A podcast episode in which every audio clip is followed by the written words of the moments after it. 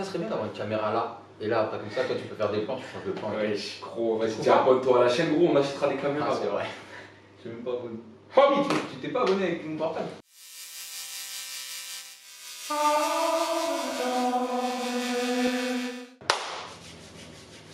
Bonsoir à tous, j'espère que vous allez bien. Aujourd'hui, on se retrouve pour un nouvel épisode du format Talk avec mon gars Willy, mon ref, mon associé, euh, Maître Splinter, celui que les gens inscrivent dans le Death Note. Euh, et donc, l'objectif, bah, comme la dernière fois, c'est qu'il puisse vous raconter un petit peu euh, qui il est, ce qu'il fait, quelle est sa vision du business. Et donc, la première question, Willy, est-ce que tu peux te présenter s'il te plaît? Euh, ouais. Donc, je m'appelle Willy. Willy Sapti. Et, et, et tu sais quoi, je, je sais pas par quoi, co- par quoi commencer, Mhm. comment me présenter. En fait, c'est pour ça que je dis qu'il fallait pas que tu m'envoies les Faut questions. pas que je t'envoie la trame des questions. Non, et pourquoi? Parce que la première chose que je me suis dit, quand je me suis dit, vas-y, je vais me présenter, c'est que bah, je vais dire ce que j'ai fait dans le business mes succès. Et je me suis dit, ouais, c'est incroyable. Genre, c'est-à-dire que la seule chose sur laquelle moi je. C'est le business. C'est business. Mhm. Mais c'est pas vrai, parce que si je me présente là, je vais aller à Noël et on me dit t'es qui, je vais dire, bah, je suis le fils d'un tel, je suis le fils d'un tel, et pas me dire, Ah, euh, j'ai ouvert une salle du temps, tu vois ce que je veux dire? Donc trouvais ça bizarre. Donc, euh, donc moi je te demande, genre, tu veux, genre, comme, quand je me présente, même à la banque, Mhm. je me présente en fonction de ce que veut la personne en face de moi, tu D'accord. vois. Euh, pareil quand je fais mes formations. Donc, donc euh, en fait, je me suis posé la question. Donc c'était ce Qu'est-ce que moi je recherche Qu'est-ce que toi tu recherches? Bah, En gros, là c'est simple. La cible c'est euh, des entrepreneurs ou des gens qui veulent faire du business. Donc si demain tu devais te présenter à un mec plutôt du coup par rapport à l'aspect business, business qui est-ce que tu es, ce que tu fais, euh, en gros. Ah bah alors c'est très simple, je vais me présenter comme normalement. En fait, je suis un des cofondateurs donc, de la salle du temps. Euh, et- Bienvenue. bienvenue, merci. Et en gros, mon travail à la salle du temps, euh, pour expliquer très simplement, c'est de trouver de l'argent. Par n'importe quel moyen. Voilà, ça va pas plus loin que ça. Euh, C'était pas ça au départ. Mais en fait, c'est que ça a pris la forme naturellement. Parce Ça, que on va en parler aussi. Ouais, ça s'est pris vraiment, ça s'est fait naturellement parce que bah, on a découvert que j'étais plutôt pas mauvais dedans. Mhm. Et, euh, et voilà, c'est très simple. En gros, c'est ça. On va dire le, le- le plus gros du, du- de mon travail, c'est ça. Mhm. Mortel. Voilà. Et du coup, bah, savoir par rapport à ça, comment est-ce que toi, pourquoi est-ce que tu as démarré le business et comment est-ce que tu as démarré le business? Pourquoi et comment? Ouais. Euh, Et là, tu peux remonter deep si tu veux. euh, pourquoi? C'est quoi qui t'a donné envie? Pourquoi t'es pas parti trouver un CDI Alors, euh, moi j'ai commencé le taf en tant que coach. Là, tu vois, je te vois, je te regarde la caméra, je te regarde. Tu peux me regarder moi.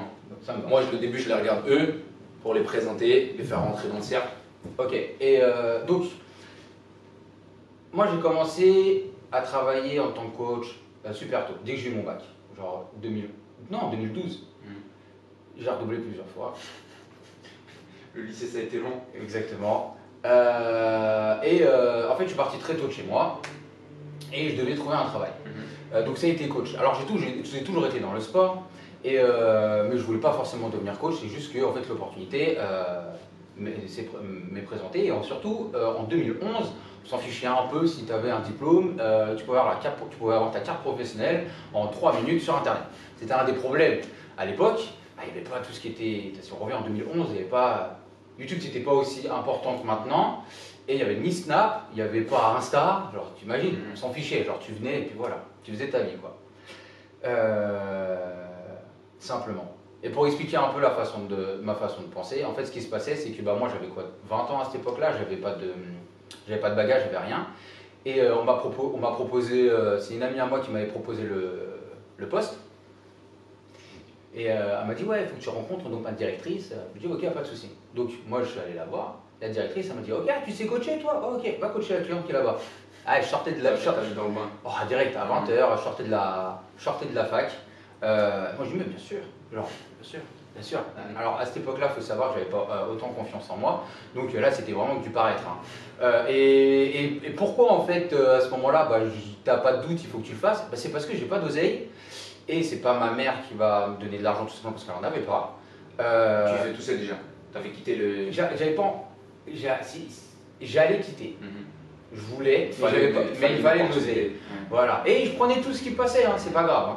Et, euh, et donc j'ai- demandé à, à ma pote de me briefer vite fait euh, en deux spies euh, derrière, Mhm. genre parce que c'était des machines peu high-tech à l'époque.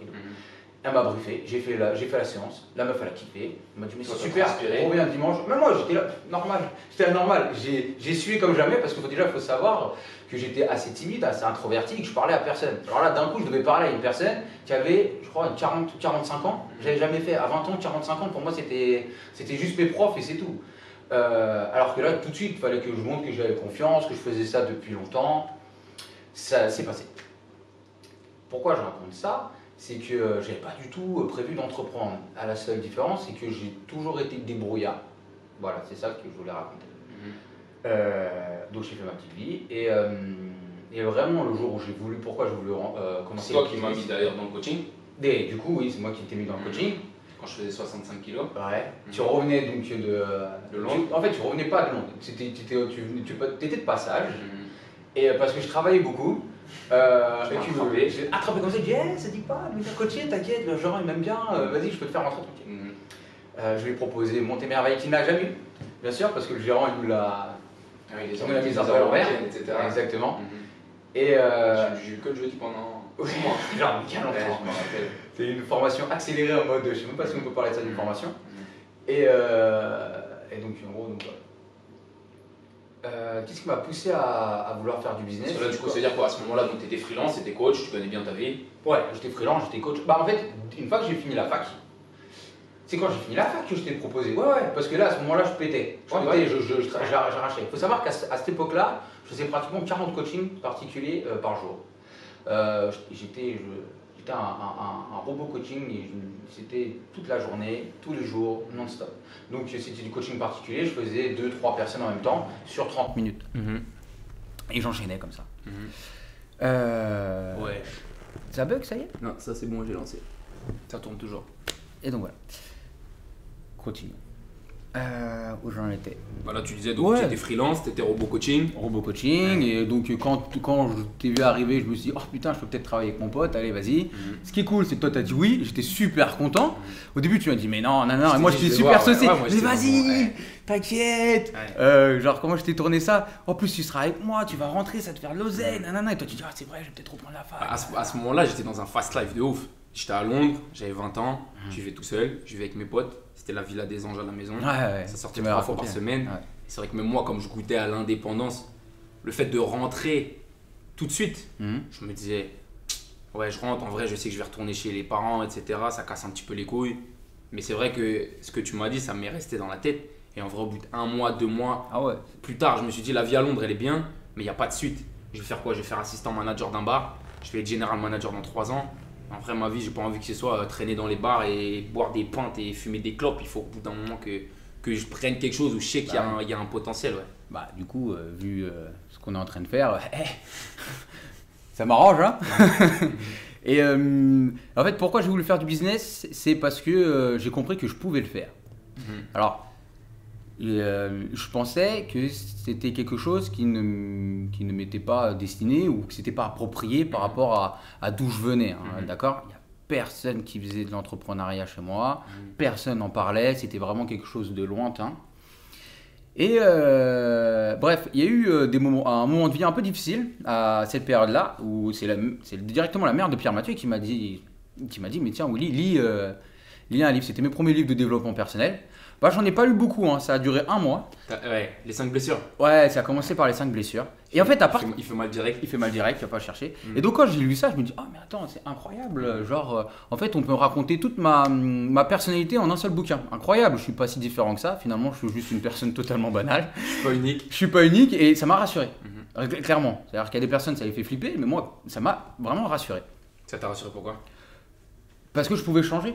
Mhm. On était en train de m'expliquer. Un, un- un- un bou- si un bouquin pouvait m'expliquer, moi, mes comportements et mes schémas, je me suis dit, bah, c'est incroyable. Si un bouquin peut me. Enfin, un bouquin, bien sûr, c'est une personne qui l'a écrit. Mais euh, ça veut dire que je peux, je peux travailler dessus. Du moment où j'ai compris que je pouvais travailler sur moi, ouais, il y a un déclic qui s'est fait. J'ai trouvé ça incroyable. Une opportunité incroyable. Je me dis, oh putain, mais attends, si je comprends bien le délire, pour l'instant, je suis super novice. Mais si je taffe dessus, en vrai, ça va m'ouvrir toutes les portes. C'est ce que je m'étais dit dans ma tête. À partir de là, j'ai taffé comme un fou Mhm. par rapport à ça. Et donc, euh, ah, et donc euh, j'ai commencé à lire après mes premiers livres de business. Mais non, mais c'était avec ACN. C'est quand tu faisais ton truc d'ACN que j'avais rien compris. Et à un moment, je suis venu te voir euh, à, une à une conférence. Et je lui dis, bah, attends, c'est ça l'entrepreneuriat? Mais oui, vas-y, je kiffe. Je, je crois que j'ai mis 700 balles direct, j'ai pas cherché. Et j'ai dit, vas-y, envoie-moi des livres pour que je comprenne un peu comment ça fonctionne. Et donc, le premier livre, j'ai fait c'était. du marketing de réseau sans savoir bien l'expliquer Ouais, et j'ai réussi à créer une équipe quand même. ouais, incroyable. Et euh, c'était quoi Tu m'avais donné quoi comme livre? Euh, Kiyosaki. Père riche, père pauvre. Ouais, Père Riche. Mm. Et donc, quand je lui ai Père Riche, Père Pauvre, je me suis dit, mais attends, Ça, c'est les bouquins qu'on nous donne, ça, on a une liste. euh, incroyable, de oh, MLM, c'est les tiens. mm. Et, euh, et quand j'ai lu ça, je me suis dit, et c'est là où je me suis dit, mais attends, attends. Mais attends, c'est-à-dire que si je comprends bien, j'ai juste à m'arracher, c'est bon. Ben voilà, j'ai pris la décision. La décision, c'était, je sais plus, je devais avoir quoi, 23, 24 ans. J'ai décidé, bah tu sais quoi, ok, vas-y, bah je vais m'arracher jusqu'à. business. Je vais faire du business, à 30 ans, je vais devenir millionnaire. Euh, Nick, c'est comme ça. Mhm. C'est minimum syndical, c'était ce que je m'étais dit. Et je vais tout faire pour. Voilà. Et à partir de là, bah, j'ai commencé à, euh, à, mm, moi me driver. Donc j'ai lâché la moitié de mes coachings. Donc je travaillais plus que du lundi au mercredi. Par contre, je faisais 30 heures entre lundi et mercredi. Et après, du jeudi au euh, à dimanche, full time. Et là, c'était pour me développer moi, le business, essayer des trucs. Voilà. Mhm. Donc c'est pour ça. Au début, c'était vraiment pour ça. Et puis j'avais cette notion de liberté aussi qui était assez viscérale. hein. Mhm. Euh, où je me suis dit, euh, Ça l'a réveillé le fait de commencer je l'avais à- déjà bien avant. Oui, enfin, je veux dire, c'est quelque chose que tu avais, et du coup, là, le fait de te dire, tiens, moi, je peux entreprendre, etc., ça l'a rêvé. Parce que moi, Ouais. je sais que c'était ça, par Ouais, exemple. ouais. Bah, ça l'est arrivé. En fait, dans ma tête, je me suis dit, attends, attends, attends. Tu sais, je suis assez quelqu'un de, de responsable. Mhm.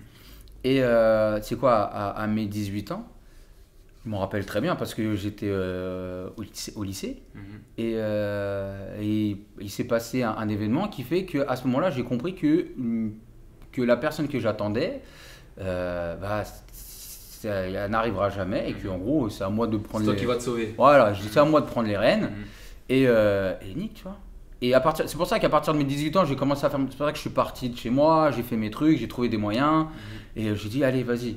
Genre avec ce que j'avais, avec le peu de connaissances que j'avais. euh, Enfin bref, euh, bref, avec mes, avec, avec mes moyens, quoi. Mhm. Donc voilà, C'est comme ça que tu as démarré. c'est comme ça que j'ai démarré. Mhm. Ouais.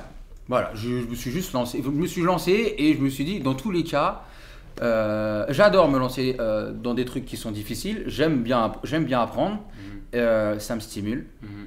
Et puis je me suis dit, allez, vas-y, bonsaï. De toute façon, qu'est-ce que je vais faire d'autre de ma vie Allez, ouais. Exactement. C'est parti comme ça, Ah, ok. c'est parti comme ça. Ah ouais, ouais, ouais. C'est Mhm. parti comme ça, je me dis, allez. Ah, c'était stressant au départ, hein, quand même. hein. Tu sais pas trop où aller, tu sais pas quoi comme business commencer, t'as Mhm. aucune expérience, tu prends du rejet comme jamais. Mhm. Euh, Et ça te fait apprendre. la belle époque, oui, bon, de toute façon, oui. Bah, soit soit, ça, soit t'apprends, soit t'arrêtes. hein. Mhm. Euh, on le connaît maintenant. Mhm. hein. On a vu euh, les profils. Mhm. soit t'apprends et tu t'arraches, soit t'arrêtes. Et euh, quand t'arrêtes, après, euh, bah, tu le vis mal hein, pendant une petite, petite période. Donc voilà. C'est lourd. Ouais. Et bah écoute, moi j'ai kiffé, j'ai kiffé ce que tu as dit. Et tout à l'heure, c'est marrant parce que tu as parlé de d'évolution ou de déclencheur. En vrai, quand tu as lu le livre, là, par exemple, de Lise Bourbeau qui t'a mis dans un qui t'a mis dans un qui t'a mis dans un délire ou qui t'a permis de réaliser des choses. Ouais. Et moi, on fait du business ensemble. Mhm. Et il y a un deuxième déclic que j'ai vu. Mhm. Et c'est arrivé il y a à peu près un an et demi, deux ans. Mhm. Et c'était euh, par rapport à la notion d'honnêteté. Ah, et ouais, ouais. honnêteté autant par rapport à toi-même que par rapport aux autres. Ouais. Et Ah ouais. moi, je l'ai vu l'évolution. Et j'ai vu à quel point C'était incroyable. tu as commencé à prendre du coffre, tu as commencé à prendre de la confiance. Et justement, j'aimerais bien que tu puisses en parler. De Ah oui. comment c'est arrivé, de comment est-ce que. Alors, pas forcément comment tu l'as vécu, mais comment tu l'as ressenti et comment tu l'as exprimé derrière. Cette notion d'honnêteté. Ouais. Eh, t'as pas voulu lire les questions, hein, maintenant Non, ouais, maintenant, ouais, tu- ça va- non, mais ça me va, ça me va parce que, euh, genre, euh, euh, ça me va. Je Mhm. préfère, comme je t'ai dit, je préfère être au dépourvu pour les questions, comme ça je suis plus honnête par rapport aux questions et euh, je réfléchis pas derrière parce que je- il y a l'ego qui tu disais. il y a plus, plus facilement. Qui n'est pas une mauvaise chose Mhm. euh, en soi, mais tout de suite c'est plus difficile de s'en détacher. ouais. Mhm. Ouais. Vaut mieux parler avec le cœur et après, bref, on verra ce qui se passe Mhm. quoi. Mhm. Euh, ok. Ah oui. Oui. Euh, par où commencer? Euh, Ce qui veut dire, Pierre Mathieu, c'est que l'année 2020, euh, surtout pendant le Covid, il y a eu un, un- ouais, gros déclencheur. Clairement, si, si on parle FIFA, si j'étais une carte fut, Là, clairement, euh, j'étais régulier et là, je suis passé. Et je le dis de, de manière euh, très, euh, très, très, très honnête. C'était C'est parce qu'on va expliquer en gros ce que j'ai réussi à faire sur les, sur les derniers mois et la confiance qui, qui- qui- que, que ça m'a créé. Et que j'avais pas du tout ça au début. Faut vraiment, je, je pense qu'il faut revenir au début. Parce que si je raconte ça, on va dire que c'est normal. Mais au début, j'avais l'impression de servir à rien dans la salle. hein. Je doute tout le temps de moi. En fait, à chaque seconde, tout le temps, constamment. En fait, c'est assez. euh, c'est ce qui me caractérise depuis que je suis petit. Euh, à chaque instant. Euh, en fait, j'ai tellement l'habitude de douter de moi qu'à la fin, je me suis dit bon, bah, c'est une deuxième nature. Allez, nique, de toute façon, je vais tout droit. Je suis comme ça, j'avance. De toute façon, je peux rien faire. Ça ça. Exactement. Tu sais, Vous vous rendez pas compte. Je, faisais les je fais les choses dans la journée et je doute tellement que je laisse mon cerveau de côté et je dis bon bah c'est pas grave, allez, allez. Et dans ma tête, c'est je suis une merde, je suis une merde, Ah, c'est pas bien, mais tu te rends compte de ce que tu as dit, mais tu te rends compte de ce que tu as fait. Ça toute la journée, constamment, et je le laisse de côté. Euh, je le laisse de côté, ouais. Et le soir, bon bah bref, passes pas les meilleures soirées de ta vie, quoi. Mais c'est la vie. Euh, J'ai vécu avec ça depuis que je suis tout petit. Euh, c'est quelque chose de, de- de normal et naturel. Euh, Et donc j'ai commencé le business avec ça dans la tête. hein. J'ai commencé le business avec ça dans la tête, à un tel point que, que ça m'a bouffé vraiment, parce que je pensais que j'étais inutile dans la société. Bien sûr, dans les faits, c'était pas vrai. Pas du tout, parce qu'au début de la... En fait, c'est Pierre Mathieu qui m'a fait rendre compte que c'était vraiment pas vrai. Et, euh, et dans les faits, c'était pas vrai. Je faisais donc le... le- le- le- le- J'étais très conciliant. Je faisais en sorte que je voulais blesser personne. Euh, je voulais pas créer de conflit. Je voulais pas déranger les gens. Et puis aussi, surtout, vu que j'a- j'avais pas confiance dans ma façon de penser. J'avais l'impression que ce que je disais ou ce que j'allais faire, euh, ou, ma vision des choses était souvent moins importante que la personne qui était en face de moi. Euh, ah, ça aide pas hein, pour la Mhm. communication, hein, je vous l'accorde. Euh, mais ça nous a pas empêché de performer. Hein. Mhm. Ça m'a pas, même pas empêché de performer.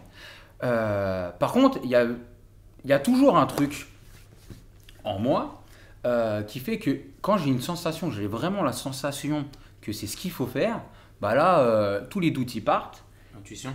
Exactement. Et tous les doutes y partent. Et là, et là, je suis très bon pour persuader la personne qui est en face de moi. En fait, ça, vraiment, je suis un bon parleur par rapport à ça. Et quand je veux quelque chose, j'ai toujours persuadé.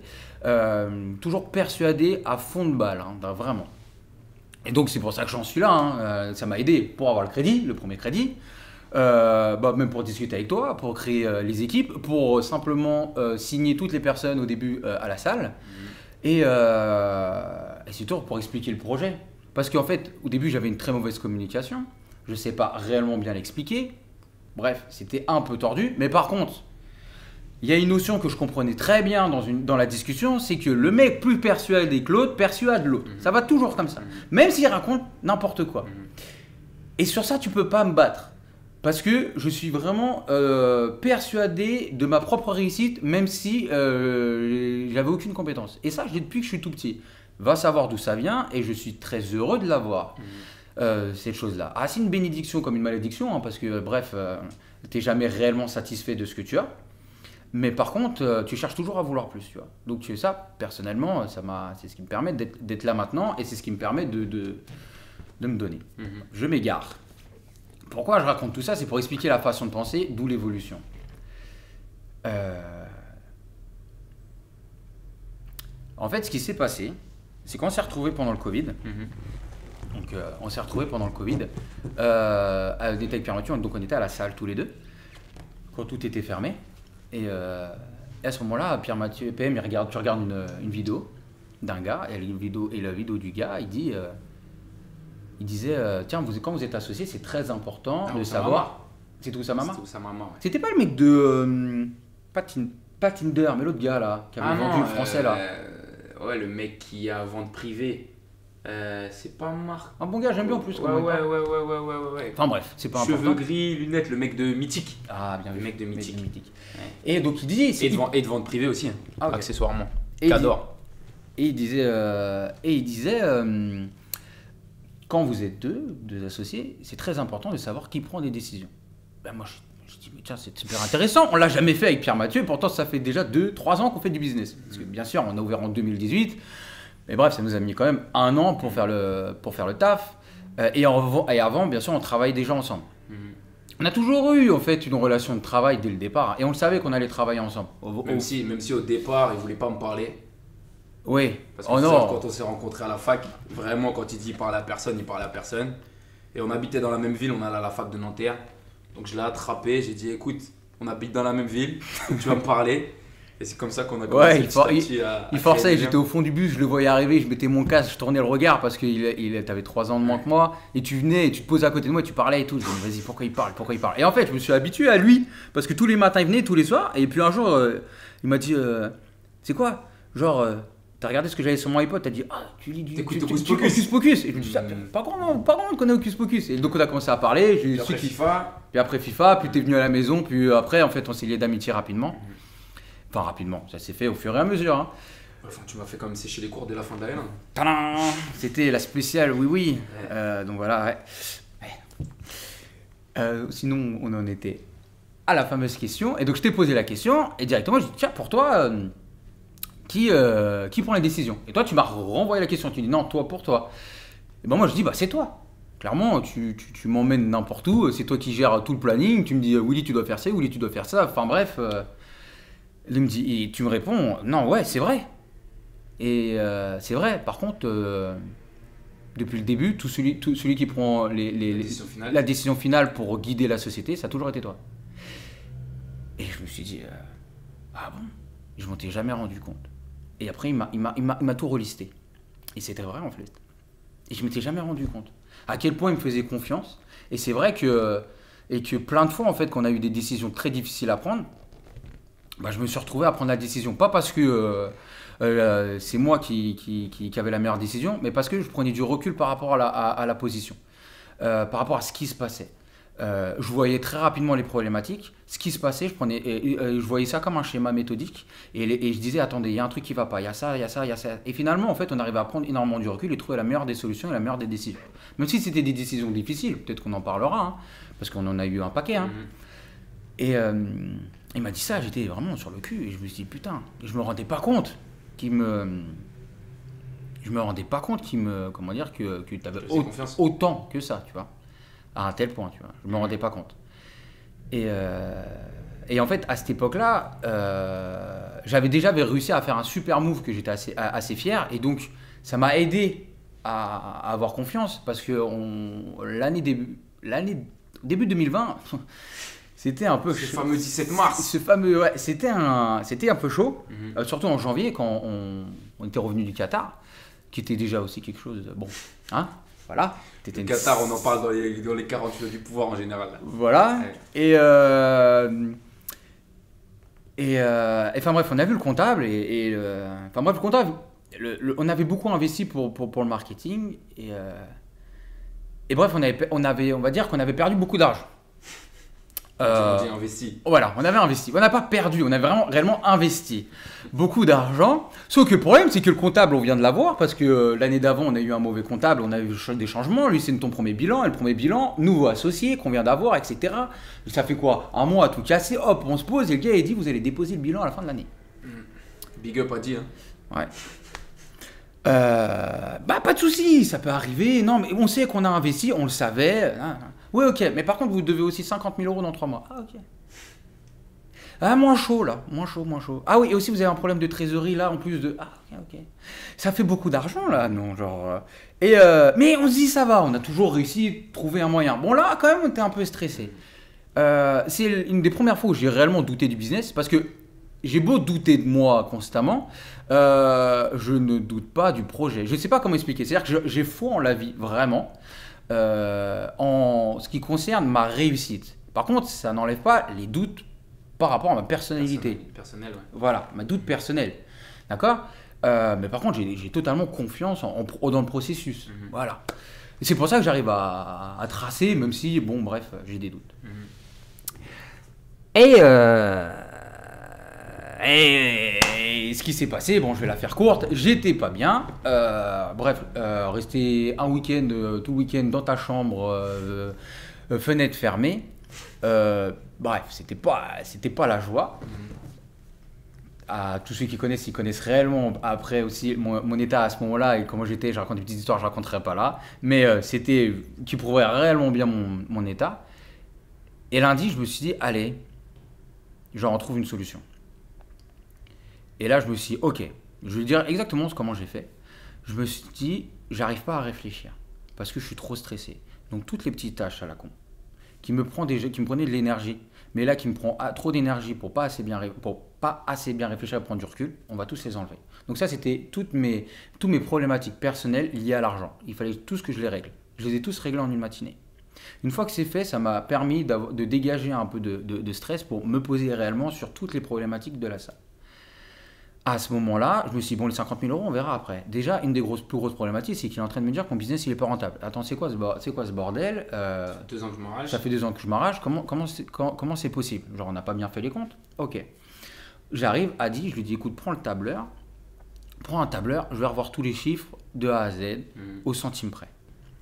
J'ai revu tous les chiffres, objectivement, tous les problèmes qu'il pouvait y avoir vous, par rapport à ce que disait le, le le comptable, c'était pas gravissime.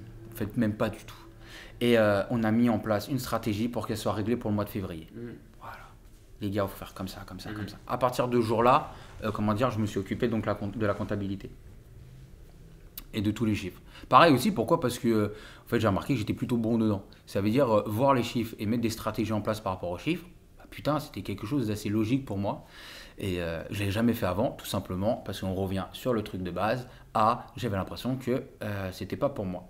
Et puis en plus, ça allait de pair avec le fait de, comme tu dis, ton objectif, toi, c'est de pouvoir trouver de l'oseille pour la salle. Bah tu as besoin d'avoir le nez dedans. Exactement. C'est ça. Et en fait, ça, tout ça, ça a aidé. Exactement, tout ça, ça a mhm. aidé. Une fois que j'ai fait ça, je me suis dit, ok, maintenant, on a 50 000 balles à trouver. En gros, c'est à peu près ça. En fait, en vrai, on avait, ouais, c'est ça, 50 000 balles. 45 mhm. 000 euh, euros plus un trou de 5 000 balles. En gros, on avait 50 000 euros à trouver. C'est vrai qu'il y avait la trésor qui était à l'envers aussi. Et là, euh, j'ai réfléchi par rapport à toutes les solutions qu'on pouvait avoir. Je suis assez pragmatique. Ça veut dire que d'abord, je réfléchis euh, aux, possibilités. Euh, j'observe ce, qui peut, ce qui peut arriver en fonction des observations. genre, je regarde et j'analyse les possibilités et je, je, ne cherche pas la meilleure des solutions. J'essaie toutes les possibilités. Mhm. Donc, je suis arrivé et tout ça, ça s'est fait vite, hein, les gars. Je vous parle ça, c'est en un jour tout ce qui s'est passé. Le mardi matin, je dis aux gars, ok, voilà les possibilités qu'on a. Je me rappelle, je dis avec Adi, j'ai dit soit un, il faut qu'on aille voir les impôts. Il faut qu'on aille voir les impôts. Donc voilà ce qui peut arriver. Donc je lui ai expliqué que c'était possible euh, qu'on puisse... Euh, alors le terme, je ne sais pas si je devrais le dire euh, là, mais en gros c'était, c'était de partir en guerre. En gros c'était ça. Ça veut mmh. dire que voilà, on, on, va faire, on, va faire, la course. Voilà, on a la course. On, peut faire, on a un an les gars. Voilà par rapport à ce que je sais et tout, on peut avoir un an. D'accord? Est-ce qu'on peut avoir plus? Ça j'en sais rien. Il faut qu'on aille voir les impôts. Il faut qu'on se déplace pour aller voir. Le deuxième, c'est le moins probable, c'est la banque. Euh, ils ne donnent jamais de crédit pour de la trésorerie, surtout pas quand tu es dans la merde. D'accord? Et le troisième, encore moins probable, et c'est pas encore moins probable parce que c'était possible. un mois avant le Covid. Ouais, c'était un mois avant le Covid. Et, le troisième, on avait des connaissances, mais euh, vraiment aller chercher de l'argent avec nos connaissances, on savait que ça euh, c'était une défaite pour nous. Ça allait causer d'autres problèmes. Ça allait causer d'autres problèmes, on voulait pas. Donc c'était vraiment le. plus, c'était 50 000 balles. Ouais, c'est vraiment le dernier truc. Mm. Le dernier truc. On allait voir les impôts. Et ça, c'était. Ça, ça, clairement, ça nous a ouvert les yeux sur plein de trucs. Tu sais que j'en reparlais il y a. Incroyable. heures. J'étais avec qui au téléphone? J'étais avec mon gars Kevin de Suisse. Mm. Je, lui, je, lui, parlais pareil, je lui parlais des impôts et de ce que tu vas, ce que tu vas raconter. C'était fou parce qu'on est parti, je me rappelle, on était là, on était posé. Alors, il faut savoir que était, c'était pas le meilleur des jours hein, pour nous. On était posé et tout, mais on entend un gars à côté, juste qui passe avant nous. Et on comprend, en 2018, que le mec, il a pas payé ses impôts en 2020 et qu'il a pas payé ses impôts depuis 2018. Mais du coup, ça nous laisse de la marge. commencer à demander un échéancier. Exactement. Et je me suis et ça avait l'air tout à fait normal. Je dis, attends, mais attends, les gens, ils payent pas leurs impôts, quoi. Je dis, ok, vas-y, pas de souci. Nous, on y va très honnête. Tiens, bonjour, euh, d'accord on va avoir un problème de trésorerie, comment on peut mettre en place à partir du mois de mars et tout. Il me fait, non mais je vois que vous avez rien. Oui, pour l'instant on n'a rien, c'est à partir du mois de mars. Ah non mais tant que vous avez rien, nous on n'ouvre pas de dossier.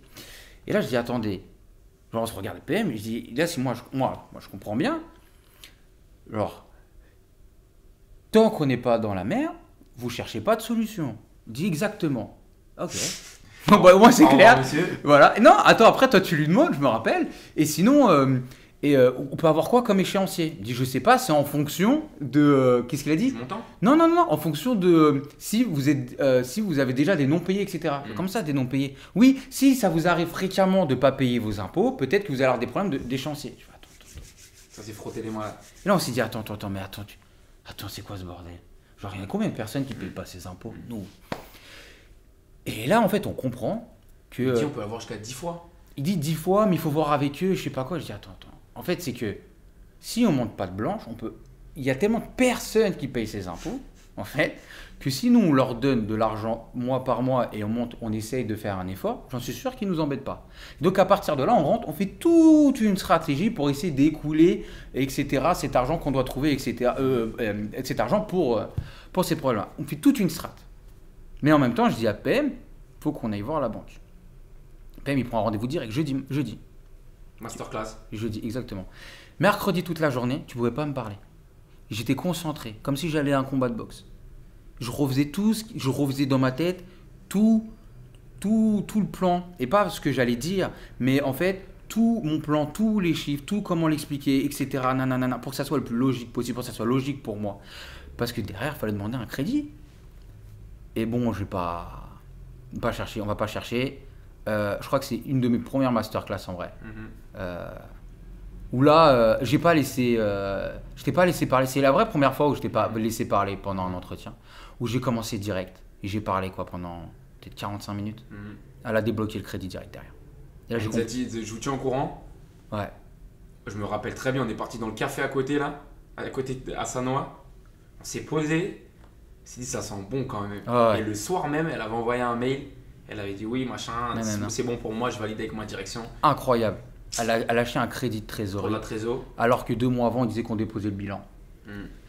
Euh, Et c'est là où j'ai compris. Là, là, en fait, j'ai pris un niveau de confiance incroyable. Je me suis dit, attends, je viens de faire un truc de fou. Mhm.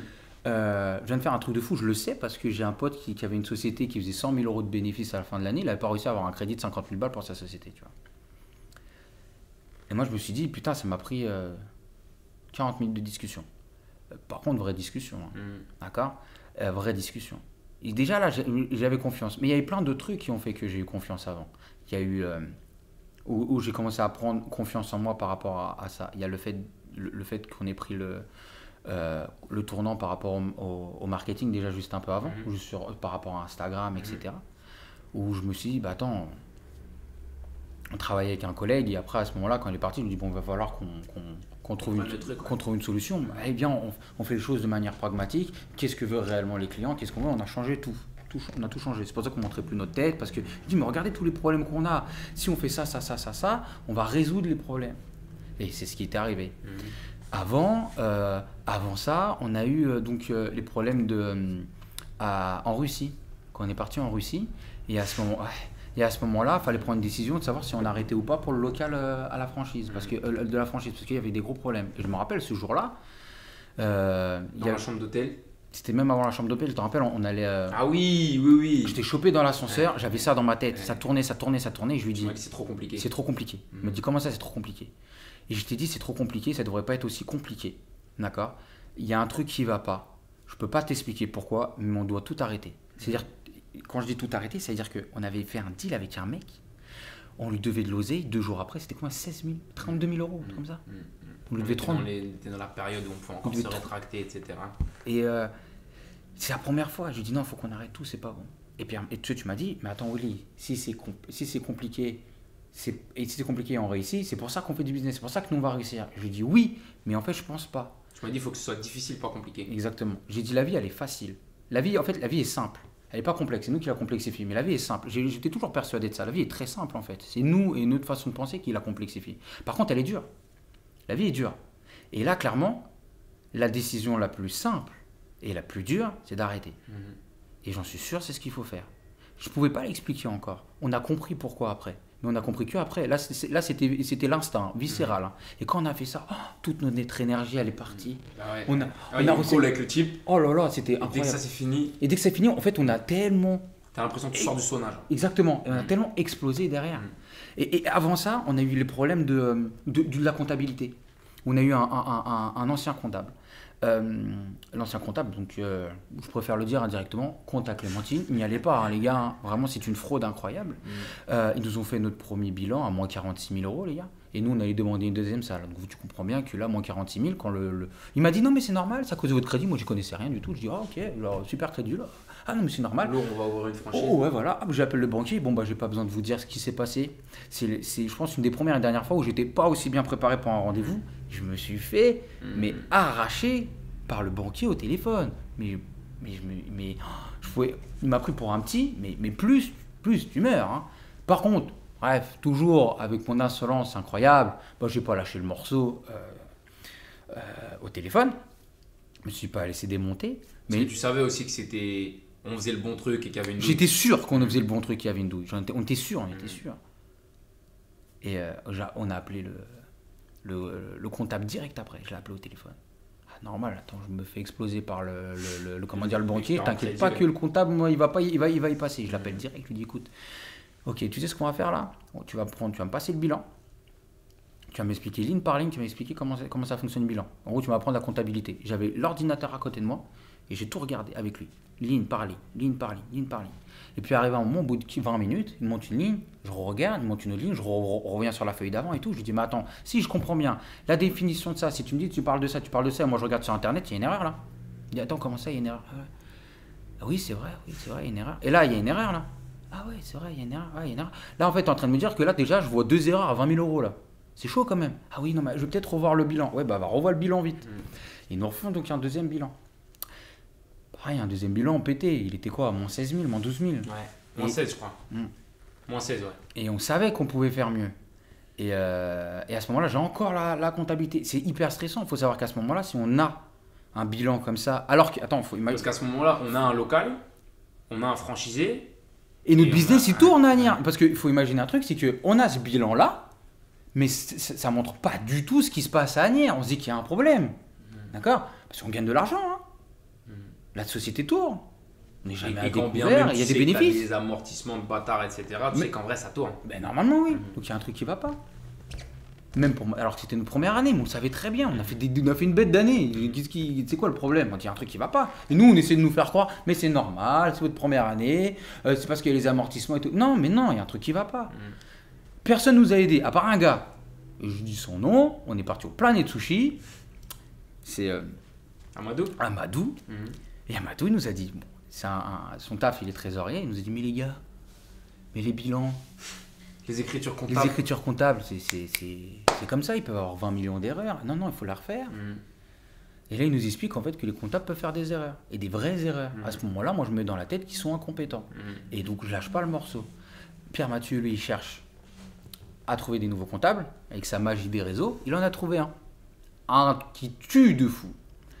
Et lui, après, c'est un vrai comptable. Mhm. Genre, c'est pas moi sur Internet qui vais changer quelque chose, mais derrière, Il y a ce rectificatif. il a ce rectificatif. On est positif. positif. Voilà, on est positif. C'est-à-dire que wesh, on, un- on est positif et avec ça, on peut lancer. Il faut imaginer que si on n'avait pas ça, tout notre projet allait prendre un coup d'arrêt au moins de deux Ouais. ans. Alors, Projet. Ouais, c'est ça. Facile, minimum. ça, On est en France, hein, t'as pas le droit à l'erreur. Tu Mhm. fais un seul échec en France. Genre, c'est pas les États-Unis. Hein. marqué sur ta gueule. T'es marqué sur ta tête, on t'offre plus rien. Mhm. Tu n'as pas le droit à l'erreur. Mhm. Nous, on voyait ça, je transpirais, on dormait pas. Et ça, pareil, on a réussi à le gérer. Et je me suis dit, putain, genre déjà, j'avais pris confiance en moi, j'étais super content, super content. Et, euh, et avant même, euh, encore, une, un, un- encore un, autre truc, c'était, euh, on a changé ce- le réellement produit qu'on avait à la salle du temps. Mhm. Et pareil, j'en parlais à Pierre Mathieu. Je lui dis, tu sais, l'électrostimulation, ça nous aide pas. Il peut y avoir ça comme problème, ça comme problème. Ça, c'était chaud. hein. Parce que faut imaginer qu'on a quand même fait toute notre clientèle avec de l'électrostimulation. Mhm. Et après, on a viré l'électrostimulation. Parce qu'on savait que si on ne faisait pas ce tournant-là, enfin moi je le sentais, que si on ne faisait pas ce tournant-là, on allait perdre de l'oseille. 100%. À 100%. Et quand on a fait, c'était pas facile, mais c'est le meilleur move qu'on a fait. C'est pour ça que la salle du temps existe. hein. Ça Mhm. déchire hein, ce qu'on propose. hein. Mhm. Et ça aussi pareil. Et c'est tous ces petits trucs-là Qui t'ont fait prendre confiance. qui ont fait prendre confiance. Mais réellement, le gros changement, c'était au moment où toi, tu m'en as- me l'as fait réaliser. Mhm. Parce qu'avant que tu me le fasses réaliser, je me rendais pas compte. Je faisais juste ça et je me croyais toujours euh, inutile dans la salle. Je faisais toujours plein de trucs. Je formais les coachs, je formais les trucs. Mais il faut savoir que pour moi, j- jamais rien n'est assez bien euh, pour qu'on pour qu'on reconnaisse ma valeur, que moi personnellement je reconnaisse ma valeur. Chacun ses problèmes. Hein, euh, Chacun ses névroses. Chacun ses névroses. Mhm. hein. et, euh, et donc voilà. Et tu me racontes ça. Et l'autre truc, bah, de toute façon, tu m'as raconté plein de trucs euh, qui m'ont permis de, de passer des steps. Je sais qu'il y, a, y a énormément, il y a, il y a des phrases qui restent collées euh, dans ma tête à vie. Et tu m'en as dit vraiment beaucoup. Une des phrases qui m'a énormément collé dans la vie, c'est par rapport à la conciliance. Euh, un des- tu m'as permis de, de, de- de- d'être moins conciliant Mhm. de viser plus la bienveillance que d'être conciliant et d'être gentil. En fait, ce qui se passait, c'est que moi, quand je boxais, j'étais conciliant avec la personne qui était en face de moi. Mhm. Euh, je m'entraîne beaucoup, je m'arrache beaucoup, et euh, quand je vois que je peux éclater la personne qui est en face de moi, bah, j'arrête de me battre. Euh, M'expliquez pas pourquoi, d'accord? Chacun ses problèmes. Je préférais me prendre des coups dans la tête que d'exploser la personne qui est en face de moi. Quand je le connaissais, d'accord? On remet dans le cadre. Si je fais mes combats de boxe, ne vous inquiétez pas, j'arrache le mec qui est en face de moi. Mais dès que je connais la personne, ou je me mets dans cette notion de d'apprentissage, ou pas de combat réel, Mhm. bah, bref, je me mettais plein de coups. Et tu m'as dit un truc un jour, tu m'as dit, c'est pas de ta faute si les mecs ils s'entraînent pas aussi bien que toi. Mhm, Exactement. Quand tu m'as dit ça, je me suis dit, mais putain, c'est vrai. Mhm. Et ça m'a aidé énormément à passer le cap. Et à partir de là, maintenant, on va dire que niveau conciliant, c'est que si tu as envie de te battre avec moi, bats-toi avec moi. Soit je t'apprends, si tu veux faire un combat, on combat réellement. Mais je cherche plus à. euh, je laisse la responsabilité. Ça a commencé par là. C'est ta responsabilité, c'est toi qui choisis. Mhm. D'accord? Ça, c'est pas venu du jour au lendemain, hein. d'accord? Ça a pris euh, plus, plus de temps. Alors on parle de quelque chose ancré depuis que je suis tout petit, hein. donc euh, c'est pas genre en mode en une seule phrase, c'est juste que ça m'a pris conscience. De... Et donc à partir de là, j'ai pu travailler. De toute façon, au moment où tu prends conscience de quelque chose, tu prends du recul. Où je prenais du recul, donc moi par rapport à ma personnalité, à partir de là, je pouvais mettre en place des nouveaux schémas, tout simplement. Donc après, ça vient avec le temps. Et, euh, et je faisais déjà énormément de travail sur moi. Pourquoi je, euh, parce cette histoire elle est importante parce que je pense que ça, ça peut parler à certains. Euh, J'ai compris aussi, aussi à ce moment-là que, euh, un peu avant, que, que à moi, il fallait que je travaille sur la- ma confiance en moi personnelle. Que je ne pouvais pas attendre des gens euh, qui, me reconnaissent. Parce qu'en fait, les gens, ils me reconnaissaient. Et là, ce que j'avais remarqué, c'est que ça ne me suffisait pas pour que moi, je prenne confiance en moi. Et donc, à partir de là, j'ai commencé à faire un truc. C'est que toutes les pensées ultra négatives que j'avais, donc les doutes, les doutes, et que j'arrivais pas à lâcher de mon cerveau depuis que je suis tout petit, je les écrivais euh, sur euh, mon portable tous les jours. J'ai fait ça pendant un an non-stop tous les jours. Alors au début, purée, il y avait des sacrés pavés. Et euh, juste j'écrivais ce qu'il y avait dans ma tête. Genre, j'essayais pas de faire des phrases hein, euh, ou des. J'envoyais tout ce qu'il y avait. C'est-à-dire je balançais pour que j'arrive à prendre du recul par rapport à ce qu'il y avait dans ma tête. Je savais que c'était pas réellement moi ce qu'il y a dans ma tête. C'est simplement des pensées. Toutes les pensées, c'est pas fort. Ça te construit pas. Heureusement, as un million de pensées. Mais le problème, c'est que des fois, tu as une pensée qui t'attaque tellement fort que tu as vraiment l'impression que c'est toi, tu vois. Mais je sais au fond de moi que non. Donc il fallait que je, je prenne du recul. Ça, c'était le premier truc. Et deuxième truc, pour avoir assez confiance en moi, pour réussir à me détacher de mes propres pensées, bah, je me suis flatté. Je partais tous les soirs pendant 20 minutes. Au début, ça a duré, ça a duré longtemps. marché, ouais. Et je me flattais, je me flattais. Et genre quand je me flattais, c'est-à-dire que je revenais sur tous mes succès. Hmm. Willy, t'as réussi à faire ça, Willy, t'as réussi à faire ça, Willy, t'as réussi à faire ça, rappelle-toi, tu fais ça, rappelle-toi, tu fais ça. Et ça m'aidait énormément, tous les soirs, pas un soir, je le faisais pas. Et je le faisais. Alors au début, j'avais l'impression que j'étais un peu fou. Euh, mais quand, même, quand tu m'as montré, tu dis, mais regarde, je, je t'en avais parlé, tu me dis, mais regarde, Mayweather, il fait la même chose. Et je me dis, oh, bon, bah, si Mayweather le fait, bon, bah, écoute, eh, ça me donne une figure, euh, quelqu'un que, comment dire, que, que, que, enfin, que je respecte dans le monde de, de l'entrepreneuriat et de la boxe, tu vois. Donc je me dis, bah, attends, s'il le fait, bah, écoute, c'est pas si con, je le continue à le faire. Ça m'a énormément aidé, hein, genre, vraiment, il n'y a pas de débat. hein. Il n'y a pas de débat. Pourquoi je raconte tout ça C'est que déjà arrivé, c'est pour ça que ça m'a j'ai- j'ai- ça m'a permis de réussir à passer ces caps-là à ce moment-là. Parce que même si ça a pris énormément de temps, j'avais quand même plus confiance en, en ma personne pour réussir à mettre des choses en place. Et puis il est arrivé au moment où on regarde Viking. J'ai kiffé Viking. Ah, t'arrêtais pas de me marteler avec ça. Regarde, viens, regarde Viking, regarde Viking et tout. Businessment parlant, Viking, c'est incroyable. Et, euh, et on regarde Viking et, euh, et, euh, et donc on regarde ensemble. Et je trouve Ragnar super stylé et tout. Et là il dit Oh j'adore comment Ragnar euh, est ou sa personnalité, tu vois. Tu parles de ça. Mais je dis On dirait un autiste. En rigolant. Je lui dis euh, Je lui dis Écoute, il me fait penser à moi, genre dans sa manière d'être avec les autres. Genre, je vais pas rentrer dans les détails par rapport à ça. Euh, mais vraiment, genre, tu regardes un peu Viking, tu as l'impression qu'il fait un repli autistique, le bonhomme. hein, parce que tu vois qu'il est qui, qui, qui- qui pense pas pareil que les autres à côté et que les interactions sociales, c'est, c'est, c'est- tu, tu, tu vois que c'est pas facile et tu te rends compte même plus tard au fur et à mesure que lui, il a son de objectif. plus en plus, il- ouais, de plus voilà. en plus bizarres. ouais. Exactement. Et quand tu m'as dit que tu appréciais ça, alors que moi, c'est le genre de choses que je cachais énormément, je me suis dit, attends, Nounis, donc ma femme, elle, c'est quelque chose qu'elle apprécie chez moi, à savoir, et que quelqu'un que, que, que j'apprécie et que j'admire, il me dit la même chose. À ce moment-là, je me suis dit, ok. Puis j'ai pas cherché midi à 14h, je me suis dit, bon, bah, j'ai qu'à essayer d'être moi-même au maximum, pas essayer de me cacher par rapport à quelque chose, et on voit bien ce qui se passe. Mhm. Donc c'est à partir de là où je me suis dit, tiens, je vais être plus honnête avec moi-même. Clairement, c'est pas facile. hein. Mhm. Je vais être plus honnête avec moi-même. C'est-à-dire que, oui, je l'ai appris avant, qu'il y a de grandes chances que je sois euh, y a un repli autistique, j'ai très bien compris.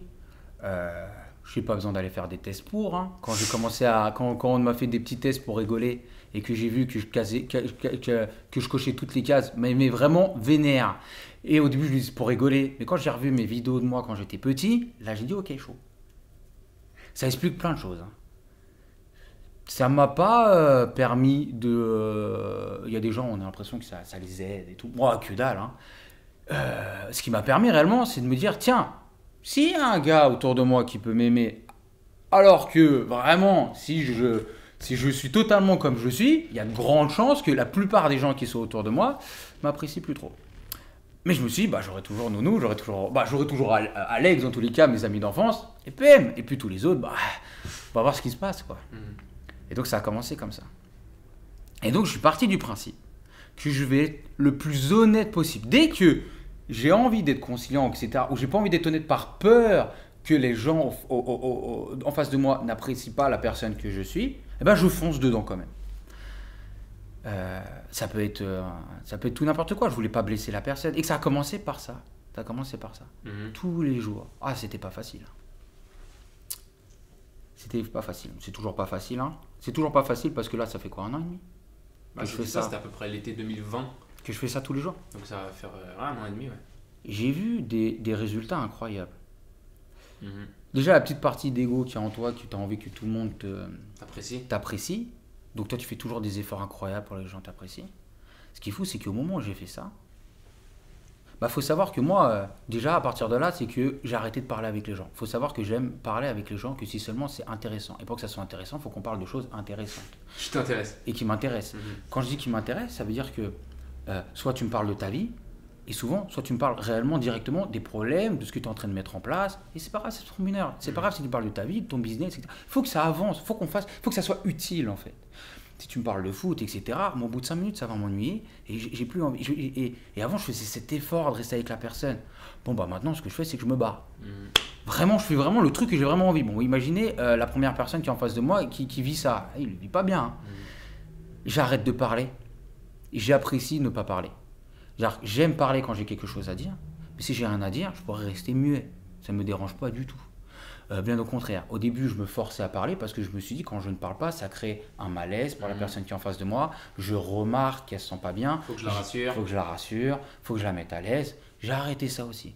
Je me dis, il est mal à l'aise. Je le remarque, c'est ton problème. je vais déjà m'occuper de moi. Donc j'ai remarqué, à partir ça c'était plus dur. Je voyais les gens autour de moi, j'observais les gens qui étaient mal à l'aise, normal. Parce que bon, moi, t'as un mec en face de toi, t'es trasé, qui parle pas et qui te regarde comme ça, tu vois. T'avais une plus grosse barbe en plus. Ouais. T'avais une tête de méchant. Ouais. Et, et tu, tu sens qu'il est pas à l'aise, tu vois, et que moi je faisais pas d'effort pour qu'il le soit non plus. Parce que j'avais pas envie de parler. Parce que j'étais dans ma tête.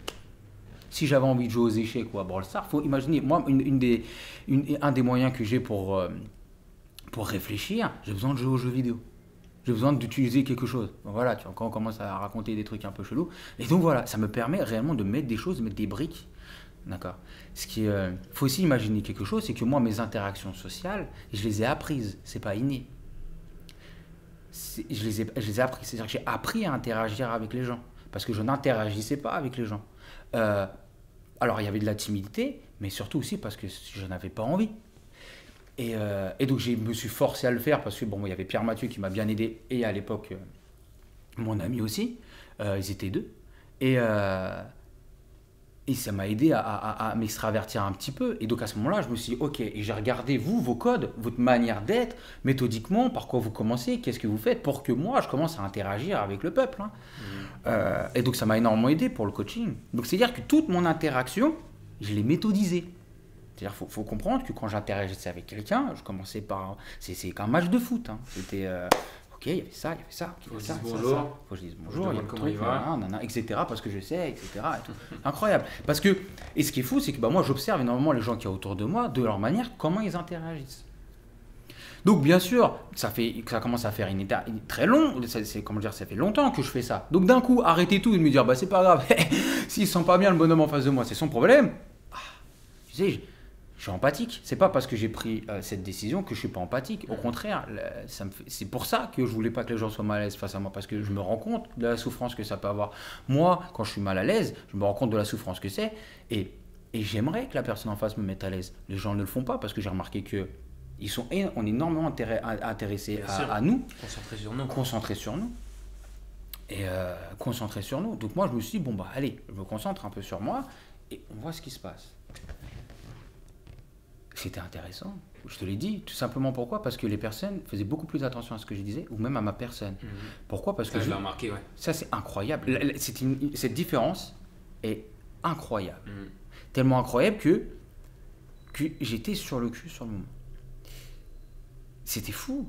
Même toi, même toi, tu l'as remarqué. Mhm. C'était fou. Parce que vu que je parlais moins, et vu que, euh, vu que je parlais moins, et vu que je ne parlais que parce que j'avais envie de parler, et eh ben la plupart des personnes s'arrêtaient pour m'écouter parler ou m'écouter parler. Ou voulaient beaucoup plus de validation. Ou voulaient beaucoup plus. Alors ça, c'était incroyable. Mm. Ça, c'était incroyable. Mm.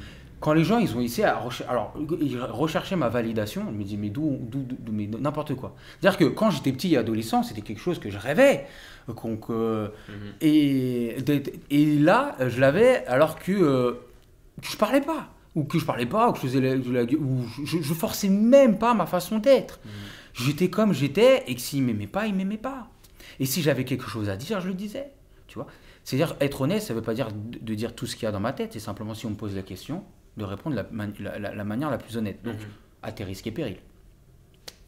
Soit tu me poses la question et je t'explique réellement ce qu'il y a dans ma tête par rapport à ce que je vois et par rapport à ce qui se passe. J'y mets pas forcément une opinion directement. La seule différence, c'est que euh, je commence souvent la, la discussion parce que qu'est-ce que j'ai observé autour de moi on revient dans les faits, on revient surtout dans ce qui se passe réellement. Enfin, j'essaie au maximum. Euh, et donc j'ai commencé à faire avec les coachs. Mhm. Mais qu'est-ce qui s'est passé? C'est que ça a généré des conflits. Mais c'est incroyable le niveau de conflit que ça a généré. Mais avec tout le monde. Mais tout le monde. Mais normal. Avant, j'étais conciliant, je voulais pas créer de conflit, et puis là, tout d'un coup, euh, je, vais, je vais essayer de, parler directement avec ma propre personne. Bon, bah, je vais pas te mentir, le niveau de conflit, il est incroyable. Mais le truc, c'est que, bah, je, je, ne cherche pas le conflit. C'est pas quelque chose que je recherche, mais essayer demain d'être honnête avec la personne qui est en face de vous, c'est obligé qu'il y a quelque chose qui va prendre mal. Il va se sentir pas bien à ce moment-là. Et c'est pas parce que je le, que je le faisais que je, que j'avais pas d'empathie pour la personne. Au contraire, c'est-à-dire qu'en plus je faisais ça, je prenais le choix de le faire, je voyais que ça blessait la personne en face et je continuais. Je vais pas vous mentir, je rentrais le soir, j'étais vraiment pas bien. Je me suis dit, je suis le plus gros connard du monde. Mm. Et puis t'as Pierre Mathieu qui est là pour m'aider un petit peu. Il me dit, mais non, t'inquiète pas, oui, etc. Tu sors ton côté un peu débile. Je suis moins conciliant. Ça, tu m'as aidé. Euh, tu veux, tu veux Non, t'inquiète, deux minutes. Tu m'as aidé dans, dans, dans, dans cette étape-là. Mais ce qui s'est passé, c'est que, vu que moi, je veux être efficace dans ce que je fais, bah, c'est toute ma communication, ma communication, elle était mais léchée d'un coup, ultra efficace. Je cherchais plus à être conciliant. Je cherchais simplement à être efficace. Et donc, avec les coachs, et en fait, ce qui est fou, c'est que la bienveillance que j'essaie de mettre en place, parce que je cherche à aider les personnes qui sont en face de moi, ça s'est construit de manière différente. Je ne cherche pas à aider les personnes dans le bien, ou dans le fait d'être, tiens, euh, euh, euh, j'essaie de, de, de, de, comment, comment on dit, d'adoucir, d'arrondir les angles, etc. Non, je vais dans les faits. Il se passe ça, il se passe ça, il se passe ça. Toi, ton objectif, c'est ça. Je vais t'aider à arriver à ça. C'est pas facile. Hein. C'est, comme on dit, c'est genre punchline sur punchline. Mais j'en avais besoin pour les coachs. Ça a commencé par ça. Après, il y avait les coachs. Après, il y avait les gens avec qui on travaillait directement. Puis après, et, après ça, ça a enchaîné comme ça, avec les personnes avec qui j'étais autour et tout. Non, non, non. Ça a augmenté l'efficacité de la salle. Il n'y a, y a, y a, pas débat. Tout le monde savait ce qu'il devait faire. Mhm. Et tout le monde se mettait au diapason. Parce que euh, je ne cherche pas euh, à contrôler la personne qui est en face de moi. C'est pas quelque chose qui m'intéresse énormément. Au contraire, moi j'essaie juste d'être tranquille chez moi et de jouer à FIFA. Donc, un des objectifs que j'ai, c'est essayer de responsabiliser la personne qui est en face de moi au maximum pour qu'elle soit le plus talentueuse possible par rapport à ses, à ses, à ses compétences. Comme ça, moi je suis tranquille. C'est difficile à faire. Et puis imaginez de responsabiliser quelqu'un qui n'a pas envie. Hein. C'est pas facile. Qui n'a pas eu l'habitude en plus dès le moment où tu l'as Exactement. Donc voilà. Donc il faut qu'ils se remettent en question. Et souvent les gens ne se remettent pas en question parce que c'est mm. très difficile. Donc moi je suis là pour les remettre en question. Moi j'ai pas besoin de vous. Moi je fais ça depuis, depuis que je suis petit de me remettre en question et de douter de moi-même. Hein. Donc mm. euh, c'est quelque chose que je connais par cœur. Donc moi ça me dérange pas. Je sais que tu peux survivre et je sais que tu peux avancer en faisant ça. Les gens souvent non, ils n'ont pas cette sensation là. Euh, de ce... Maintenant quand je dis les gens c'est la masse parce qu'avec toutes les personnes avec qui je l'ai fait, je, me suis remarqué qu'ils s'accrochaient dur comme fer à leurs croyances, même si ça les limitait, ou, par rapport aux objectifs qu'ils voulaient. Parce qu'en vrai, on fiche des croyances qu'ils avaient, simplement, toi, ton objectif, c'est ça. Bon, bah, poteau, on va t'emmener là-bas. Coup de bol, si ton objectif, il se rapproche du mien, quand on travaille ensemble, d'accord bah On va trouver un moyen tous les deux mhm. pour que tu t'arrives à cet objectif-là. Et on va y arriver le plus rapidement possible. Donc, on va pas chercher midi à 14h. Voilà les trucs, voilà les lacunes, qu'est-ce qu'on fait? Comme un match de foot. Expliquer comme ça, toutes les personnes qui verront la vidéo avec qui ils ont discuté reconnaîtront euh, ce que je veux dire dans la discussion. Enfin bref, je sais pas trop si je suis clair. Ce que je veux dire par là, c'est que le fait de faire ça, c'est que déjà j'ai pris confiance à travers ma personnalité. J'ai remarqué autour de moi tellement de changements. Euh, c'était incroyable. Mhm. Et surtout, bah, j'étais moins frustré. Parce que j'étais comme j'étais. Tu pouvais faire plus toi. Exactement. Et euh, alors, je vais pas vous mentir, hein, j'ai toujours maxi des doutes. Encore aujourd'hui, on en discutait. Ah, parce que euh, si tu changes pas du jour au lendemain, et puis tu as des schémas qui reviennent et qui, qui, qui toquent à la porte. Mais fondamentalement, on a arraché le business grâce à ça. Mhm. Et ça a énormément aidé. Et en fait, après, je, réfléchis énormément sur, sur, euh, sur ma manière d'être, ma façon de penser, ma psychologie.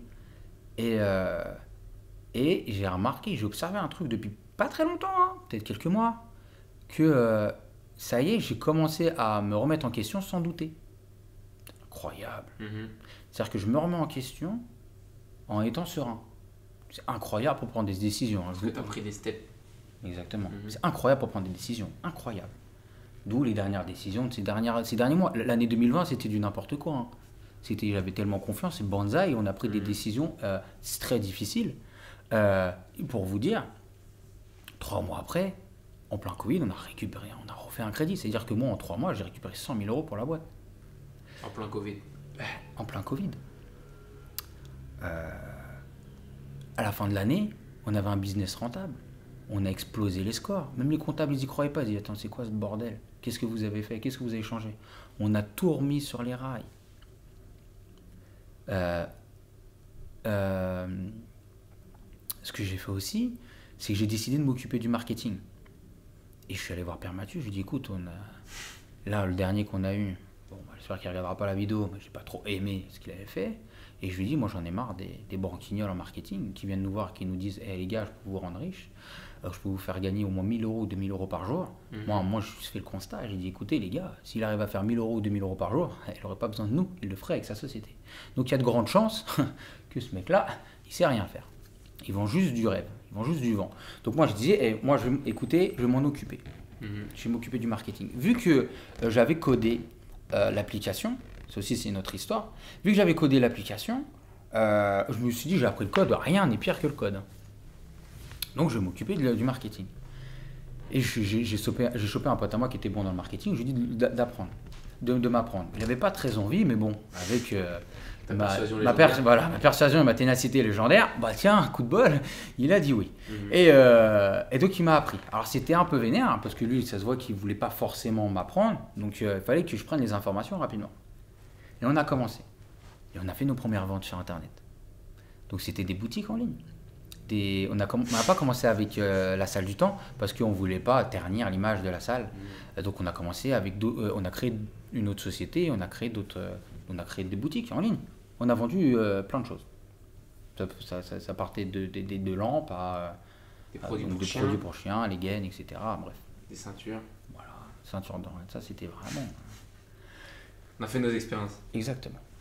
Ça a marché, on a gagné de l'argent. Euh, ce qui était fou quand même, on a gagné de l'argent, c'était incroyable. À partir de là, on a arrêté, euh, tout simplement parce que c'était du dropshipping. Bon, je ne vais pas rentrer dans les détails, mais on était très limité.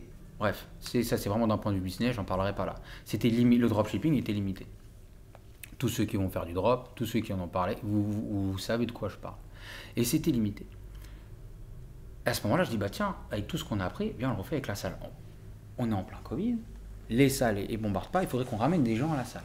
On a créé toute une stratégie pour ramener des gens à la salle. Il faut savoir que le gars avant, il devait nous faire, nous faire ça de base, Ce taf-là, ouais. ce taf-là. Euh, il nous a dit, on vous ramène 60 personnes le mois, il nous a ramené aucun mail, même pas un mail. Et quand on lui a dit, attends, quand tu dis parler de, de prospects, parce qu'il a, moi, il est venu il, il nous voir, il me dit, ouais, c'est bon, je vous ai ramené 10 prospects. Mais il n'y a personne qui est venu dans la salle. Ah non, mais je vous ai ramené 10 mails. Attends, les mails pour toi, c'est des prospects Il me dit, oui, on dit comme ça dans le marketing. Oui, mais on dit pas ça dans, dans, dans, dans mon business, moi. Moi, un prospect, c'est quelqu'un qui se déplace à la salle. C'est toi, tu m'as dit que tu ramenais 60 personnes. Ouais, mais tu comprends, c'est difficile. Ok, c'est à partir de là qu'on a arrêté de travailler ensemble. J'explique tout. On est en train de faire. L'objectif, c'était de dire on récupère deux séances d'essai par jour. C'était l'objectif ultime. On lance les pubs. On en récupère 23 par jour.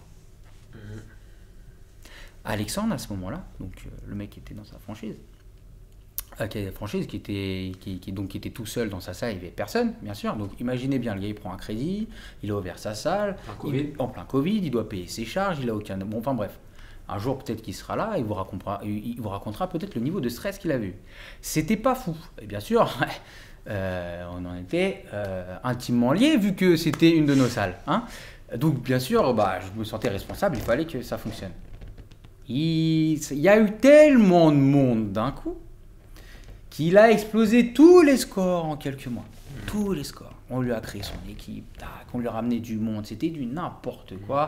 Nous, on a explosé la salle d'Agny, on a explosé la salle de, de la Défense, à un tel point qu'on a pu ouvrir une troisième salle. Mhm. Troisième salle, euh, qui n'est pas encore ouverte, qui va ouvrir donc le 21 janvier. Et ça aussi, ça, ça aussi, je pense, une de mes. Ça aussi, une grosse masterclass aussi, Mhm. celle-là. J'ai bien kiffé. Euh, je ne vais pas aller chercher midi à 14h, on peut le dire. Ouais. Euh, pourquoi je dis gros masterclass C'est que c'était un deal à 1 million. Et, euh, et la banquière qui a fait le deal, ou même la- le, donc le franchisé qui était là, on avait avec le banquier. euh, de toute façon, j'avais tellement une. Imaginez, imaginez à ce moment-là.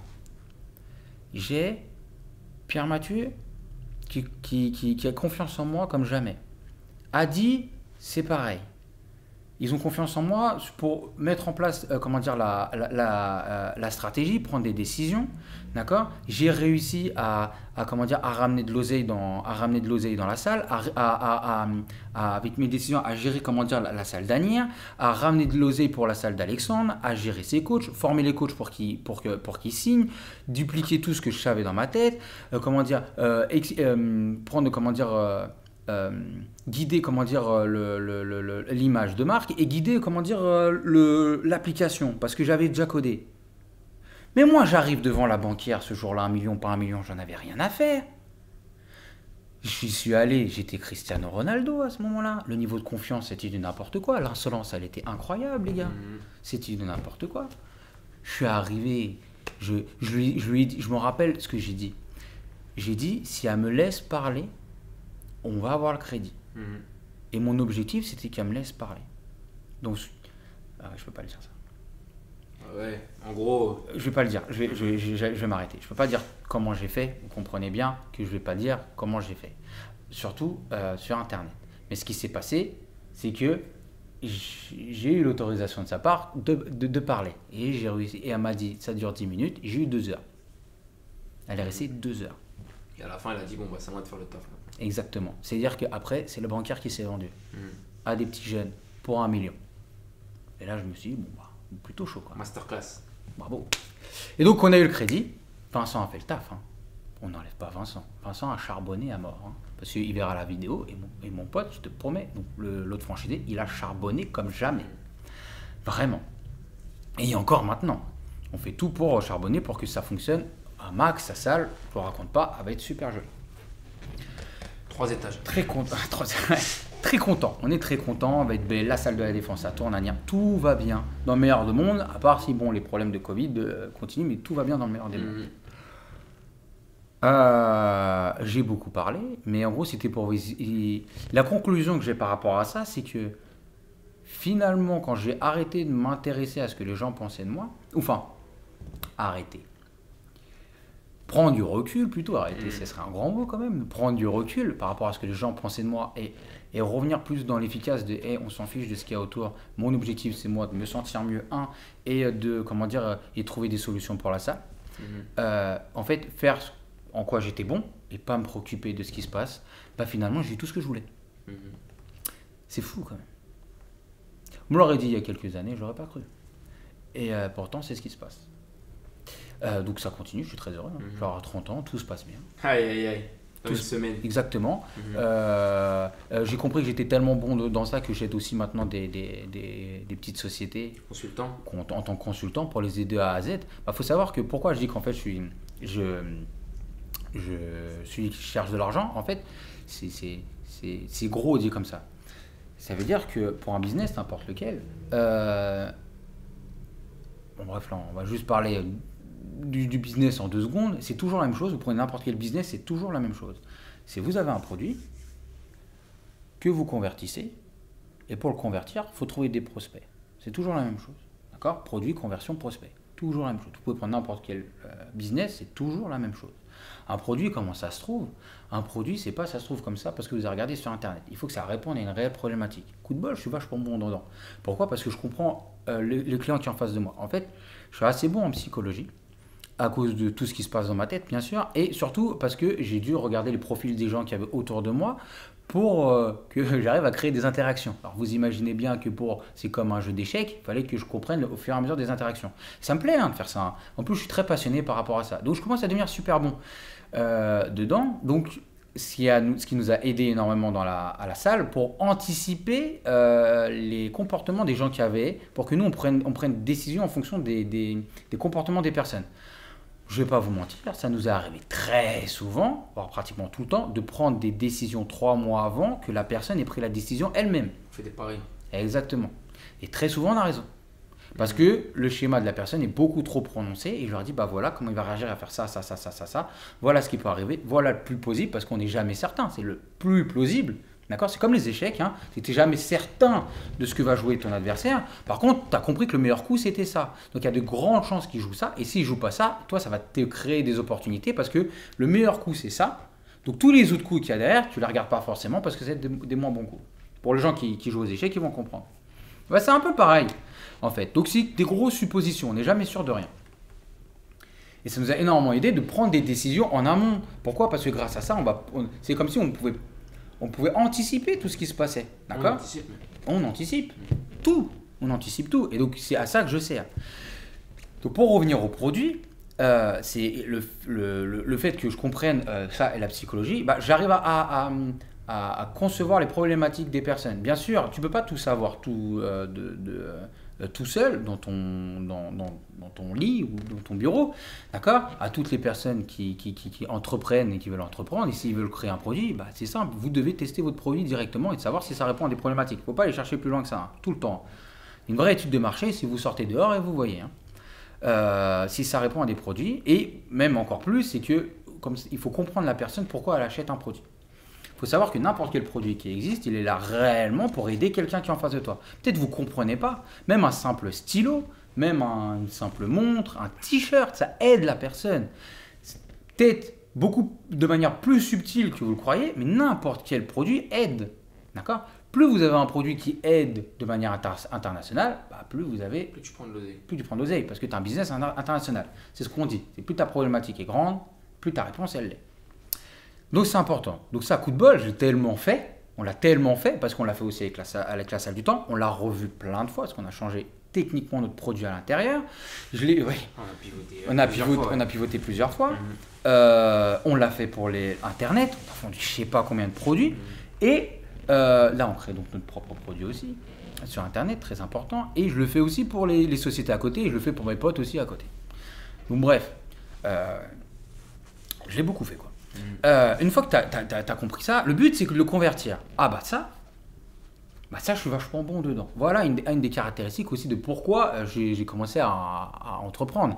J'ai compris que euh, persuader la personne qui est en face de moi et euh, la convertir à quelque chose, donc soit une, à, une façon de penser par rapport à ce que moi je voulais, par rapport à une idée ou par rapport à un produit, j'étais assez compétent dedans. Donc j'ai évolué dans ça. Donc moi, mon objectif, c'est quoi? C'est soit je le fais tout seul, et ça, ce que je fais avec les banquiers, quand, euh, euh, quand on doit aller chercher de l'argent ou quand je dois recruter quelqu'un d'important, ou avec les coachs. Mais maintenant, je, je forme les personnes. J'aime bien former, j'adore ça, je trouve ça hyper intéressant. Depuis que je suis petit, j'aime faire ça. Depuis que je suis petit, en fait, dès que j'apprends quelque chose, j'aime bien l'apprendre à une, à, une personne. Le dupliquer, le déléguer Le dupliquer. Bah, pas, pas, il n'y a même pas de déléguer, c'est juste j'aime apprendre à quelqu'un d'autre, même s'il n'a pas envie. Quand j'étais petit, j'apprenais, j'aimais te dire ce, que j'avais appris. D'accord? Je trouve ça super intéressant. C'est super intéressant de, Bref, de, dire tiens, regarde, on a appris ça, t'as vu, ça peut t'aider. Toi, ça t'aide aussi à l'imprégner encore plus. Ouais, aussi, mais exactement, j'aimais, tu vois, genre on va dire un truc tout, tout bête, ça m'arrivait que, que quand je jouais à FIFA et que je trouvais un truc qui me permettait de battre tout le monde, et eh bah je disais aux gens, je dis, bah, attends, fais ça, je t'apprends à comment le faire, etc. Parce que moi, mon objectif, c'est quoi? C'était pas forcément de battre tout le monde, c'était j'apprends. Bien sûr, c'était aussi de battre tout le monde. Mais en gros, je me disais aussi, c'était que si lui, il apprend, il jouera mieux contre moi. S'il joue mieux contre moi, je vais devoir, devoir, trouver d'autres solutions pour être encore plus fort. Moi, mon objectif avant de battre quelqu'un, c'est de devenir plus fort. Et que quand je viens de plus fort dans quelque chose, obligatoirement, je bats les gens. Je ne cherche pas à battre les gens en premier.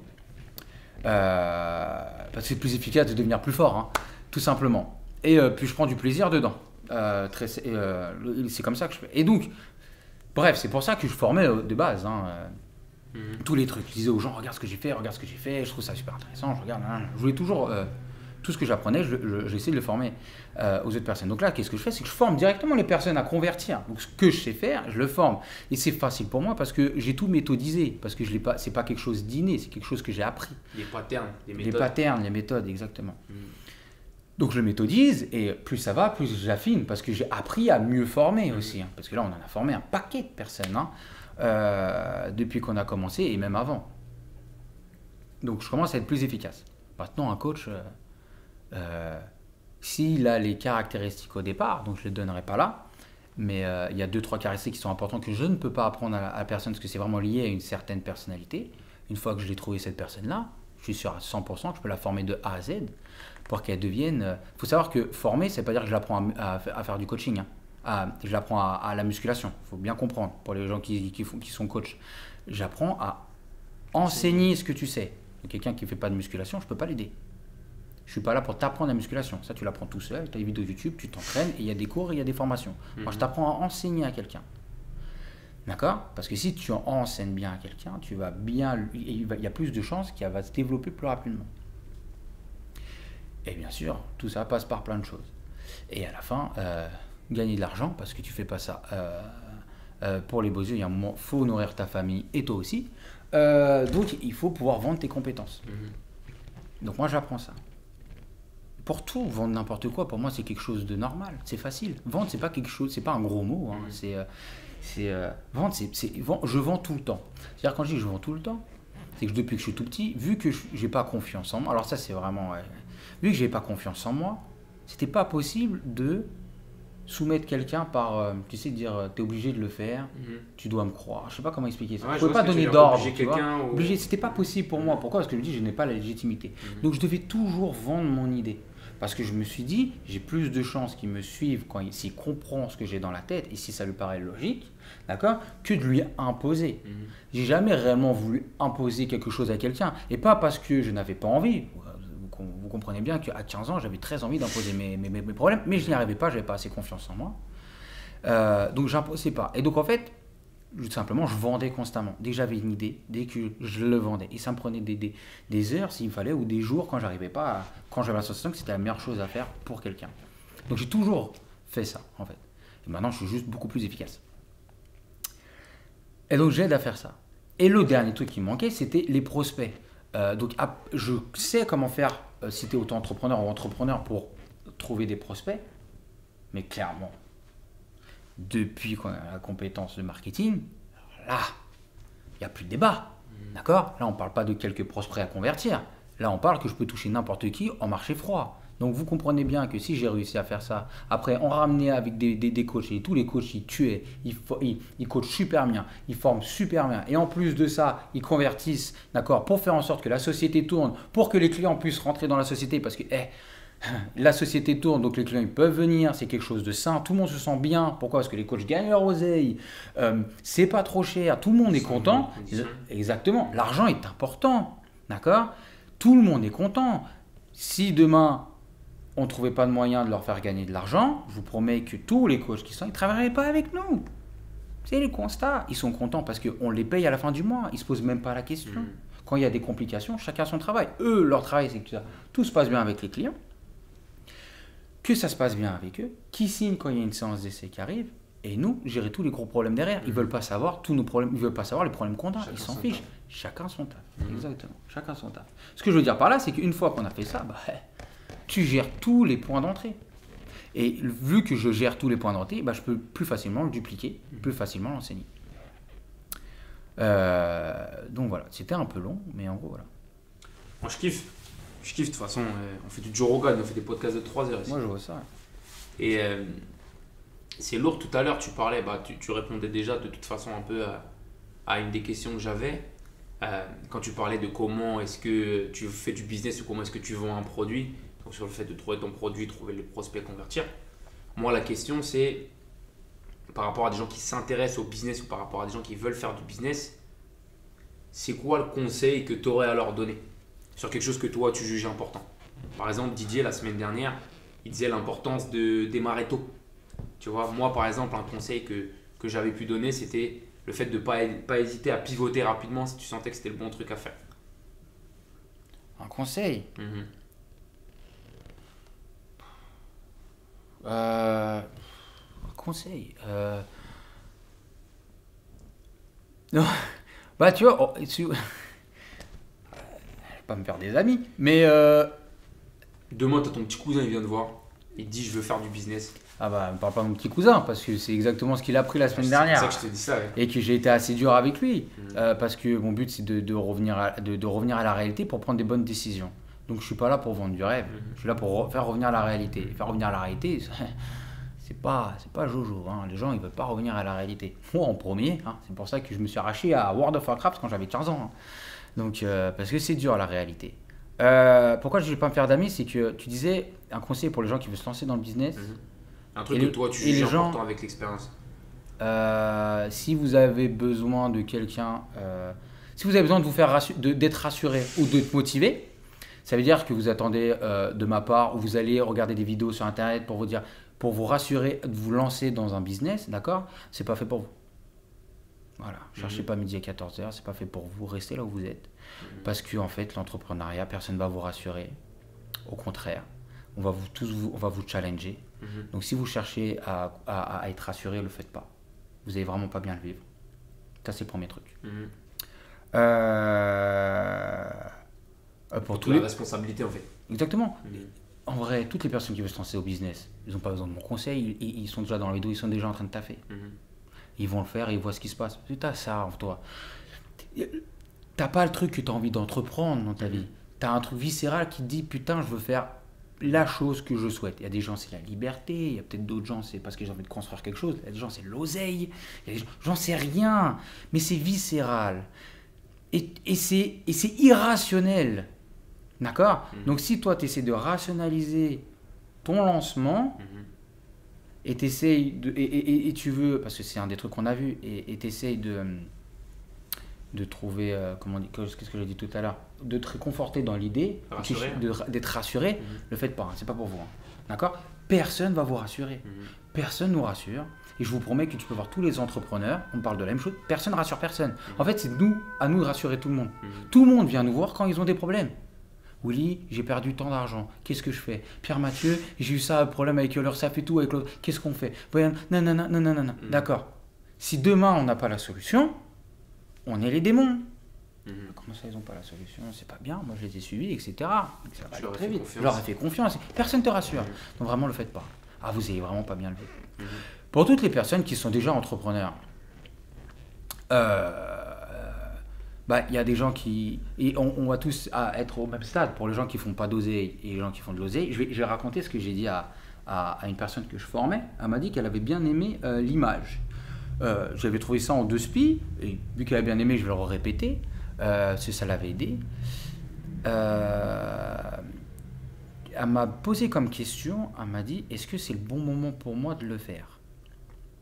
Par rapport au démarrage de son business? Ouais. Mhm. Elle avait déjà démarré, et moi, je- on voulait mettre une soupape. Elle m'a dit, Willy, j'ai- j'ai ça à faire, j'ai ça à faire, j'ai ça à faire, j'ai Mhm. ça à faire. Elle va se reconnaître. Mhm. J'ai ça à faire, j'ai ça à faire, j'ai ça à faire. Mhm. Enfin bref, il avait plein de trucs à faire. Quoi. Ça, ça, ça va pas... euh, Tu regardes quoi? Ah, c'est bon. Et ça va pas avec, euh, avec euh, comment dire, avec le timing, elle me disait. Et il me dit, oui, qu'est-ce que t'en penses? Et je lui dis, c'était assez drôle, et je lui dis euh, on- qu'on en avait rien à foutre. Mhm. Et elle a rigolé, je lui ai dit, franchement, on en a strictement rien à faire. En fait, il y a un truc que tu comprends pas. Je lui ai dit, euh, j'en ai rien à faire de savoir si tu as du temps ou t'as pas du temps. On n'en a rien, tout, personne n'en- n'en n'en a à faire. Et que, euh, et que croire que tu vas réussir à lancer ton business ou à t'arracher sans donner énormément d'efforts au départ, bon bah c'est utopique. Mhm. D'accord? Croire qu'il y a toujours le bon moment, c'est utopique. Mhm. Euh, les attentistes n'ont rien du tout. D'accord Sûr. C'est il faut se lancer et tu fais avec. C'est ce que je lui ai dit. Je lui ai dit il faut bien comprendre. Et l'image qu'elle a bien aimée, c'était l'image de l'avion. Où je lui ai dit, euh, tu sais, un avion, euh, bref, ça se donne à 100% au début pour pas décoller du sol. hein. Mhm. Et pendant une longue période. Une fois qu'il décolle, il donne encore de l'effort. Et après, et c'est là tout l'effort qu'il fait. Et après, une fois qu'il est en haut, il est tranquille. Mhm.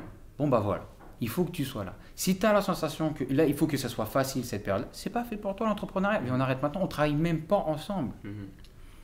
Là maintenant, tu fais comme n'importe qui créerait un business, tu serres les dents, tu assumes ta décision, et bonsaï Et après, je lui dis, bah, tu m'appelles quand c'est décidé. Ah, bah, eh, ah, grève. Ouais. Dix, dix minutes après, elle a dit, vas-y, c'est bon, on y va. Ouais, t'es stressé, bah, on s'en fout, c'est la vie. T'es- T'es obligé d'être stressé, t'es obligé d'être stressé, t'es obligé d'être pas bien, tu seras obligé de, de, de, de- travailler comme je sais pas quoi, tu seras obligé de travailler, de pas avoir de résultats au départ. Bref, mais c'est pas grave, faites confiance au processus. C'est comme la musculation. Dites-vous que c'est comme la musculation. Mhm. Tu as fait un entraînement. Ton entraînement, il peut être super efficace. Je te promets qu'à la fin de ton entraînement, tu pas les abdos. hein. Mhm. Mais c'est normal, on sait que ça va évoluer ton corps. Donc tu fais confiance au processus. Tu dis, bon, bah, si je le fais tous les jours, je mets brique par brique, c'est normal qu'au bout de trois mois, si je m'entraîne bien, je vais commencer à avoir du résultat. Bah, c'est pareil avec le business. Mhm. Tu vas faire plein de tâches au début, surtout que quand tu sais pas, tu vas surtout exécuter dans le vide, mais il faut exécuter dans le vide. C'est pour ça que les gens qui cherchent à, à se faire rassurer, c'est pas bon pour eux.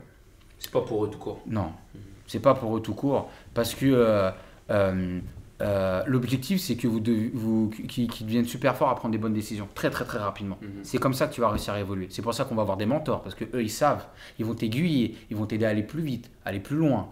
Euh, mais si tu n'en as pas au départ, parce que ça se trouve dans ton entourage, tu as personne comme nous, euh, il faut que tu apprennes le plus rapidement possible. Et pour apprendre le plus rapidement possible, il faut que tu fasses le plus d'erreurs possible. Voilà, le schéma, il est pas il est, il est- il est tout con. C'est, tu veux, tu veux euh, trouver des bonnes solutions et faire en sorte que ton business fonctionne, donc il te faut de l'expérience. Si tu veux, si pour avoir de l'expérience, d'accord, euh, donc il faut mettre, il faut avoir des, Tu te scratches. il faut que tu te scratches, faut que des, il faut, bah comment on peut dire ça, il faut que tu prennes des mauvaises décisions. Il faut que tu prennes des mauvaises décisions. Euh, donc finalement, euh, prendre des mauvaises décisions, euh, ça te permet d'avoir un business rentable. C'est vrai, parce que c'est les mauvaises décisions qui te permettent d'avoir de l'expérience. Tu vois, on joue aux échecs. Euh, je vais me prendre moi comme exemple. Surtout quand on joue aux échecs, qu'est-ce que je fais? C'est que euh, j'apprends, je, je fais un maximum de parties pour voir le maximum d'erreurs, pour essayer d'apprendre de mes erreurs le plus rapidement possible, pour avoir un- une courbe d'apprentissage rapide. Mhm. Tout simplement. Mais c'est la même chose avec l'entrepreneuriat. Donc, faut y aller. En fait, faut, faut couper votre cerveau. faut couper le cerveau, il faut y aller. Euh, c'est irrationnel. D'accord? Euh, Je trouve que donner des. De dire des phrases sans parler de sa propre expérience, ça n'a ça, a- ça a pas, de valeur. ça a pas de valeur. Donc, je vais en parler d'une de mes expériences personnelles. Euh, au jour où on a commencé le business, euh, la salle du temps, il nous fallait un développeur. On est allé voir Didier. Didier nous a, il nous a expliqué que ouah, c'était cher. Et nous, on n'avait pas d'oseille. Euh, et, euh, et à ce moment-là, Pierre Mathieu, je me rappelle, c'était un jeudi matin, et Pierre Mathieu m'envoie un message, il me dit Eh, Regarde, Willy, j'ai trouvé un truc sur internet pour rigoler. hein. Il m'a dit Tu peux devenir développeur en 10 semaines. Moi, je regarde le site, je regarde. voilà. Je dis Mais attends, la prochaine formation est dans une semaine. Et je dis Tu vas la faire Lui il me dit Mais non, je vais pas la faire. Peut-être. euh, voilà, moi j'ai jamais ouvert un ordinateur de ma vie, tu vois. Euh, Enfin, à part pour les conneries de base et télécharger des vidéos que tu as envie de regarder, tu vois. Et euh, à l'époque, mais c'est tout, tu vois, genre. euh. Et moi je dis, bah vas-y, on a besoin d'un développeur. Banzai, je fais la formation. Ça a rien de rationnel, Mhm. rien du tout. D'accord Quand je dis Ton cerveau. tu coupes ton cerveau. J'ai coupé mon cerveau. J'ai, vu que j'avais pas assez d'argent, j'ai revendu mes meubles et donc j'ai lâché mon appartement parce que j'ai lâché mon taf et euh, j'étais auto-entrepreneur donc j'allais, j'allais plus avoir d'oseille. Euh, donc j'ai lâché tout, tout, tout l'oseille que je gagnais, j'ai lâché mon appartement et j'ai une meuf à ce moment-là, hein, donc il y a de grandes chances que ma meuf me lâche aussi. Mais elle était déterre avec moi donc bon, tout va bien. Il est toujours là. Elle est toujours là. Et, euh, et euh, je lâche tout, je rentre chez ma mère, alors que ça fait quoi? 25 ans, ça faisait Six ans. 6 ans, à tout, 5-6 ans que j'étais plus je pour rentrer chez ma mère. Je rentre, je rentre, et là, une semaine après, je me retrouve dans une formation. Le mec, je l'ai eu au téléphone avant. Il me dit, c'est quoi tes compétences? J'y connais rien en informatique. Par contre, il y a un truc, c'est que j'apprends vite. Donc si tu, me- si tu me dis et que tu arrives à me persuader là maintenant que tu peux faire de moi un développeur, je viens. Dis oui. Bon, bah, ça suffit, hein. tu sais, il fallait pas me persuader longtemps. De toute façon, pré- j'avais prévu d'y aller. Pierre Mathieu, il m'a aidé à, à- à payer la moitié de la formation. Et, euh, et voilà, lundi, bim, devant l'ordinateur. Ouais. Panique générale. Mhm. Je dis, Tu crois quoi? J'ai paniqué. C'est la pire année de ma vie. Un des plus grands succès que j'ai eu, c'est le jour où j'ai vu mon application tourner sur, euh, ouais, drop sur sur, euh, Apple. Ah, incroyable. Je me rappelle, j'étais avec mon père, il m'a vu, genre j'ai une béatitude. C'était un truc, c'était, je, je- je rêverais à réavoir cette En fait, je sensation-là. J'étais, euh, je- je ne pouvais même pas parler. C'était incroyable. Un an de taf, charbonné comme jamais. J'y connaissais rien. Adi, il était là, il m'a aidé aussi parce qu'on s'est rencontrés là-bas. Vous imaginez que mon troisième associé, on l'a rencontré là-bas. Mhm. Tu sais, il y a un moment, genre, tu le sens le truc, il faut y aller. Et, et- et quand tu le sens, on le sait tous quand on le sent le truc, on le sait tous, la meilleure décision, on le sait tous, tout le monde le sait, on l'a tous vécu, d'accord? On le sait, chacun l'appelle comme il veut, ok? Mais on l'a tous vécu. Et il y a un moment, faut y aller, même si tu sais pas ce qui se passe derrière. Tu te jettes, comme il disait Didier, tu te jettes de la falaise. Et puis tu te démerdes avant d'arriver. Ouais, euh, j'avais vu ça, j'avais bien aimé. Je sais plus qui a donné cet exemple en vidéo, j'avais bien aimé. Genre, un entrepreneur euh, qui réussit, souvent, bah, t'as, il- t'as un mec qui va se préparer, il va préparer son parachute, etc. Il va jeter de la falaise avec le parachute. Bon, bah, un entrepreneur, ce qu'il fait, c'est qu'il va jeter de la falaise Et il construit. et il construit à ce moment-là pour éviter de mourir. Exactement. Voilà, bah, je vous promets que dans le besoin, on fait les choses, vach- on apprend vachement vite. hein. Enfin bref. Donc, donc par expérience, c'est qu'on a fait plein de trucs euh, irréfléchis, irrationnels sur le moment. Mhm. Et maintenant, quand on revient, on dit que c'était la meilleure décision de notre vie. Et pourtant, c'était la décision la moins logique sur le moment. Parce que ça paraît logique et deux ans après.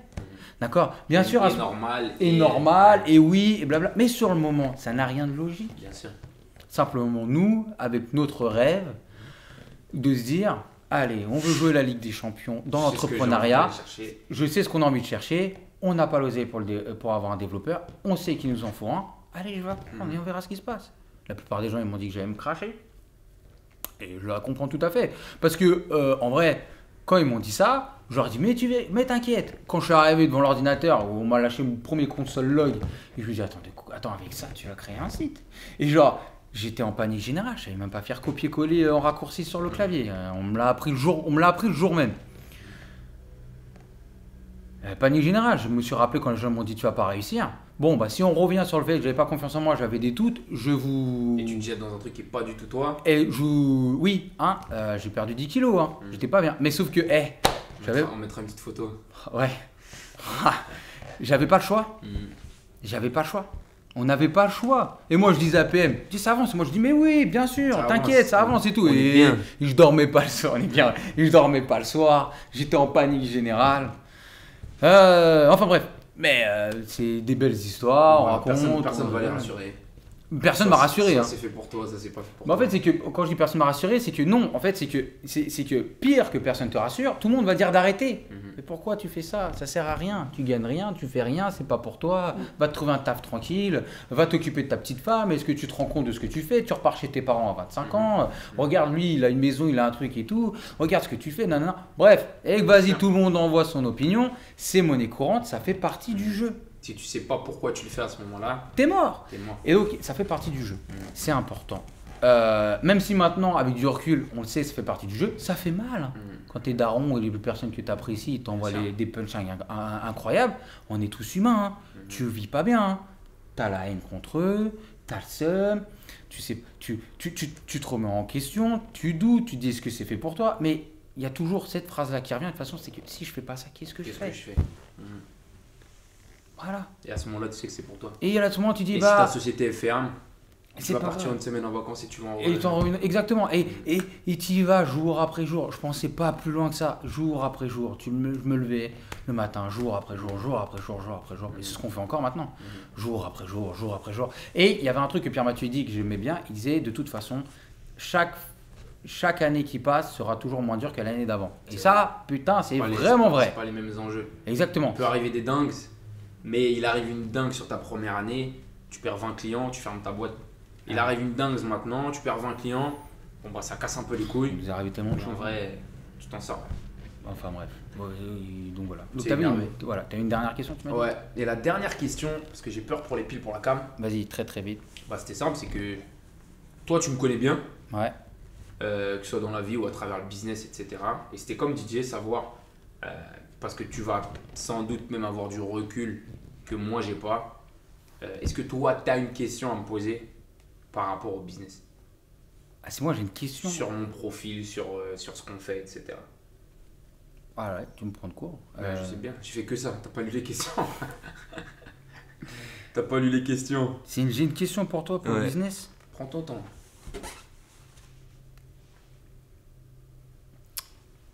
Alors, en vrai, vraie question. Tu vas D'accord me faire pleurer. Je pleure pas moi. Non, là, je vais pas te faire pleurer parce que c'est un vrai truc. Euh, on peut- je prépare ma question. On parlait d'interaction euh, sociale. Mhm. Euh, on parlait du fait de. Je regardais comment les gens faisaient, méthodiquement, etc. Mhm. D'accord? À la Kakashi Ninja Copieur, j'ai essayé de copier les personnes qui avaient euh, à, à côté de moi et je reprenais ce qu'ils faisaient. D'accord? J'observais. Toi, Mhm. J'ai toujours essayé de te copier par Mhm. rapport à ce que tu dégageais, ce que tu faisais. J'ai jamais réussi. Ça m'a créé un niveau de frustration incroyable. Sur les interactions Il n'y a pas débat. Mhm. D'accord? S'il y en a bien un dans mon entourage qui a réussi à me créer un niveau de frustration plus que FIFA, d'accord? C'est bien toi. Parce que je, je ne comprenais pas comment tu faisais et j'ai essayé de refaire la même chose que toi et je voyais que quoi que je fasse, c'était jamais aussi bien que ce que- toi ce que tu faisais. Mhm. Donc la question c'est comment tu fais? C'est tellement que- pour que les gens ils comprennent, euh, d'accord? C'est que quand on me demandait, euh, quand on, on connaît pas Pierre Mathieu, on me disait euh, et ton, ton associé et comment il est? Et moi je disais écoutez, mon associé il, a- il sait faire plein de trucs, mais le truc là où il déchire, c'est dans les relations humaines. Vraiment, enfin, dans créer de la relation. T'as l'impression que t'as tout, tout le monde a envie d'être ton pote, même pire que ça. Genre, on dit que quelqu'un il arrive à créer des relations quand derrière il arrive à avoir des, on va dire, tu sais, des numéros, des mails, etc. Et moi je leur dis, tu vois, voilà, les meilleurs ils arrivent à avoir un numéro, des mails ou même un rendez-vous. Lui il se fait inviter chez les gens. C'est limite s'il veut, si le gars il veut pas présenter sa fille. C'est toujours la même chose. Hmm. Et je le vois, et moi dans ma tête, je me dis, il faut que je sois comme lui, il faut que je sois à sa hauteur, il faut que, faut que je me mette au diapason, d'accord? Donc vous comprenez bien après tous les problèmes psychologiques que ça m'a créé et pourquoi je me sentais pas utile dans la société. Parce que j'étais pas focus sur moi, mais sur euh, PM. Mais dans la société, on ne demande pas d'avoir deux PM. Sûr. Exactement, mais le jour où j'ai compris ça, ça a pris du temps. Mhm. C'est et ça a pris énormément de temps. Il nous faut deux personnalités différentes pour faire deux travails différents, pour qu'on soit complémentaires, pour qu'on puisse exploser. Bien sûr. 100%. Maintenant, ça paraît tout à fait normal. Donc moi, la question, c'est, mais réellement, comment tu fais? Mais j'en suis sûr que tu sais même pas. C'est-à-dire que tu as des pistes, Ouais. mais j'en suis sûr que tu sais pas, parce que c'est trop inné. C'est Tu inné, pa- pa- pa- T'as trop de trucs, tu gères. Bon, enfin bref, j'apprécie. Donc voilà. Et et- et- et il y en a plein qui, qui, qui, qui, à ton contact, devraient apprendre ça. C'est tellement Mhm. important. Il faut savoir que chaque problème qui est créé, c'est par rapport à une personne. Mhm. Si tu arrives à avoir le lien avec cette personne-là et t'es bon pendant, pour la conversion, d'accord Ou tu arrives à, à- à transmettre ton idée, tu as géré le problème. Que n'importe quel problème est toujours lié à une personne. Pourquoi je dis ça? C'est pour ça qu'on était bon avec Pierre Mathieu. C'est que lui, il me ramenait tous les gens. Je sais pas comment il faisait. Il me ramenait tous les gens, tout le temps. Il arrivait toujours à aller checker les personnes, à aller voir les personnes. à- Et tu as mis beaucoup de mis beaucoup de choses en place. Je sais que tu as mis beaucoup de choses en place parce que c'est pas quelque chose d'inné que tu as toujours eu. C'est que tu l'as eu et en plus tu l'as développé. Donc en fait, tu es passé à un palier, genre, c'est pas. C'est pas. C'est pas, géra- c'est- c'est- bref, c'est pas atteignable.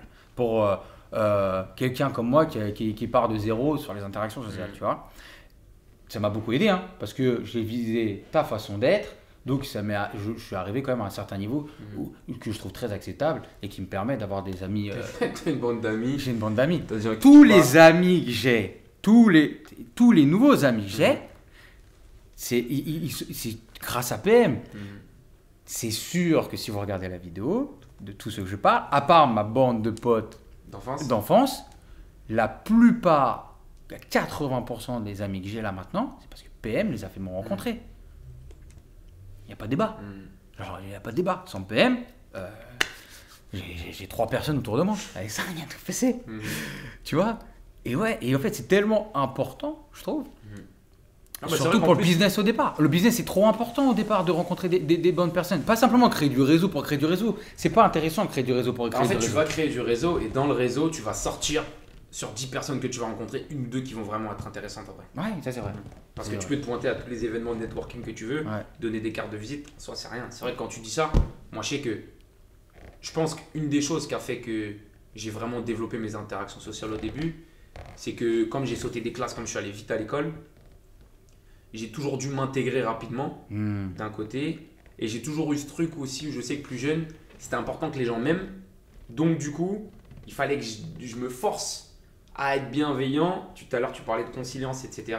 Et du coup, à m'intégrer dans un groupe. Hmm. Bah, tu prends ça sur le faire à la primaire, le faire au collège, le faire Ah, quand je suis arrivé à la fac. Bah, ça y est, genre. À la de- fac, tout, Ouais. tout le monde te connaissait. Mhm, mhm, Alors que t'avais 16 ans quand t'es arrivé. Mhm. À la fac. Incroyable. Oh, dommage. Ouais, ça se finit là-dessus. Ouais, bon, voilà. Attends, peut- Tu vas-y, vas-y, parle. On va le mettre en. T'inquiète, je vais mettre une photo. Va Ah, bah en fait, le, dernier truc que je voulais te demander euh, par rapport à la question, c'était euh, aussi comment ça se fait que toi, aussi ça, j'ai toujours valorisé chez toi, et j'ai trouvé ça toujours incroyable. Comment tu faisais pour prendre des décisions, n'importe quelle décision, ou tu faisais même des actions, et que tu y allais et confiance à balle? Ouais, par exemple. Tout Mais la discussion qu'on a eue tout à l'heure, tu me dis, mais t'as- je vais pas Mhm. revenir, c'est c'est une discussion assez personnelle, tu vois de quoi je parle, Mhm, D'accord? Euh, Ce que je veux dire par là, c'est-à-dire que, sans doute, mhm. en fait, c'est-à-dire que vraiment, c'est-à-dire que moi, je passe ma vie à faire les. les- les- des- Maintenant, j'arrive à l'avoir sans doute, d'accord? Je commence à comprendre le principe, mais, c'est- mais je me remets toujours en question. Et la limite entre douter et pas douter, elle est toujours infime. Je vais pas parler de comment je fais, peut-être un autre jour. On rediscutera de ce que je mets en place par rapport à, la, à- à ma psychologie, par rapport à ma personnalité, par rapport à, à l'ego, comment mettre les choses en place, comment gérer le truc. Je pense que ça peut être intéressant. Mais toi, j'ai l'impression que tu n'as jamais douté à chaque fois que tu faisais quelque chose. Mhm. Genre bonsaï. Euh, Par rapport à ta personnalité, parce que je sais que tu as douté par rapport au business, on en a déjà beaucoup discuté, d'accord? Ou moi, différemment, ou moi, j'ai moins douté par rapport au business, mais par rapport à ta personnalité, j'ai l'impression qu'à chaque fois que tu faisais une action, c'était normal. Je pense honnêtement, Ou c'est peut-être ce que tu fais paraître. tout à l'heure tu parlais du fait d'être unique. Ouais. Tu vois Et le fait d'avoir trouvé des patterns, ça t'a rassuré par rapport au fait d'être moins unique, etc. Moi, j'ai toujours pensé être unique. Mhm. Et je pense que, je dirais depuis ces 8-10 dernières années, je pense foncièrement être meilleur que les gens autour de moi. Ah oui. Tu vois ce que je veux dire? Mais meilleur par rapport à quoi? Meilleur par rapport au fait que je me dis, je suis un charbonneur et je sais que de toute façon, par le travail, tu sais, quand on parle de confiance en soi, etc., Meilleur moi, par rapport à tes compétences. la muscu, Hmm. euh, le travail, euh, la... alors je sais pas pourquoi j'ai la loyauté qui me vient, c'est des trucs où en fait ça m'a toujours avoir, ça m'a toujours permis d'avoir une très très grosse confiance dans le sens que je me dis même si demain je prends n'importe quoi et je suis une bite là-dedans, je sais que je suis meilleur que vous, donc je sais que je vais vous arracher. Donc si demain tu dis si demain il y a une décision, une action, what the fuck, je sais que je peux y aller, je peux être plus, je peux partir derrière tout le monde. Dans ma tête, je sais que je suis meilleur que vous, je sais que je vous arrache. Ah oui, d'accord. Si je mets mon, en fait, c'est vraiment la Ça se voyait quand tu joues au Si basket. je mets mon focus sur quelque chose, Hmm. je sais que je sais que je peux gagner en fait. Ouais. Mais dans le sport, ça se voyait Mhm. Quand tu jouais. Ah ouais Ouais, Au basket Parce que pourtant, ça c'était une période où. Ouais, mais même quand tu joues au basket, même tu sais, quand on est parti à Los Angeles, Mhm. tu sais, t'es t'es toujours. En fait, c'est. Tu rentres. T'as beau ne pas connaître les gens qui sont autour de toi, tu rentrais et t'avais ce truc euh, qui faisait qu'on avait l'impression que genre, tu pouvais arracher tout le monde, alors qu'il y avait des mecs qui étaient super Mhm. chauds, tu vois. T'étais pas forcément le meilleur joueur, mais à la fin, on avait 700 t'es- tu te faisais remarquer. Mhm. Euh, Ah, je pense vraiment être meilleur que tout le monde autour de Oui, moi. oui, bah, j'ai très bien compris, hein, moi, ça m'a aidé, hein, Mhm. d'accord. Parce que là, on parle, je parle de moi par rapport à ce qui se passait avant, Mhm. tu vois. Maintenant, à l'heure d'aujourd'hui, quand les gens me rencontrent, ils ont l'impression que c'est, il y a, il y a- c'est le même débat, Mhm. tu vois. Mais, euh, mais c'est, Ça part de loin. ça part de loin, c'est très récent, Mhm. très récent par rapport à toi. Et euh, je- très récent. Et surtout que je trouve pas ça négatif d'avoir un ego surdimensionné. Mhm. Au contraire, je pense que c'est important d'en avoir un pour prendre des décisions di- difficiles. Et on peut s'en détacher pour bien l'utiliser. Ça, c'est une autre discussion. Mhm. Donc, un des objectifs que j'ai, moi, pour les dix prochaines années, c'est de réussir d'avoir un ego de plus en plus. euh, De plus en plus surdimensionné. Non, c'est vrai, c'est vrai. Mhm. Et, euh, et de réussir à toujours garder de la distance par rapport à ça. Parce que j'ai compris qu'un ego surdimensionné te permettait de prendre des décisions très difficiles avec énormément de confiance. Mhm. Alors qu'avant, je... c'était un peu un blasphème, l'ego, tu vois. Mhm. Genre. euh, Et il y a énormément de gens qui pensent que l'ego c'est pas Ouais, bien. alors que pourtant c'est simplement un outil. Mhm. C'est simplement un outil, c'est comme un couteau. Mhm. À qui j'ai dit ça la dernière fois? Bah tiens, pour finir sur ça, ça va être très sympa, très marrant. Parce que je pense que les gens ne le voient pas, ils voient pas de cette manière-là. Je vais leur expliquer comment moi je vois de cette ma- ma manière. L'ego, c'est comme un gros couteau que tu as dans ta main et que tu peux pas lâcher. D'accord? Soit tu as un tout petit couteau, donc tu as un petit ego. D'accord? Ça n'empêche que si tu le vois pas et que tu n'en as pas conscience, quand tu vas parler, tu vas faire des gestes comme un italien dans tous les sens. Et je te promets que tu vas autant te faire mal toi que la personne qui est en face de toi. Pourtant, avec ce couteau-là, tu peux créer, tu peux cuisiner, tu peux protéger la personne qui est en face de toi. Tu peux blesser la personne en face de toi consciemment ou même inconsciemment, c'est ce que je disais. D'accord? Sauf que si tu as un danger très important, tu préfères avoir un, sabre de samouraï, mon pote, qu'un petit couteau ridicule. Mhm. Sauf que tu es d'accord avec moi que tu as un super sabre collé à ta main, si tu t'en rends pas compte, euh, quand tu fais tes mouvements, c'est pas le même dégât que tu fais avec un petit couteau. Je pense que euh, l'ego, c'est simplement un outil incroyable, avec un pouvoir incroyable qu'on nous a donné.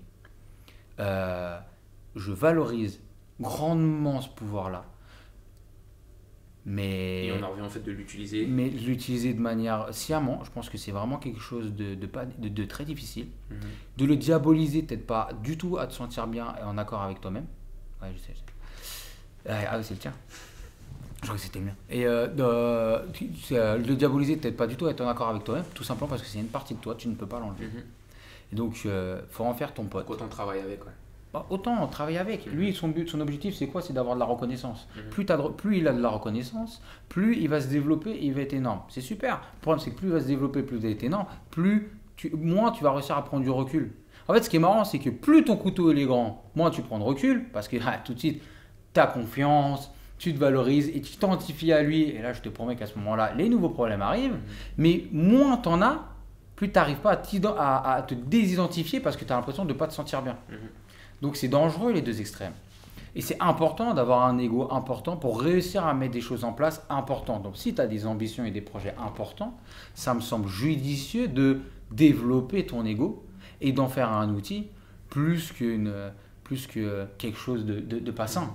Parce qu'il y a un moment, quand tu as une personne en face de toi et elle va vouloir te, te, te, te, te niquer, j'ai pas d'autre mot, que ce soit en termes de, de, de, ta manière de parler, dans sa manière de argumenter, d'accord? Ou va falloir gagner.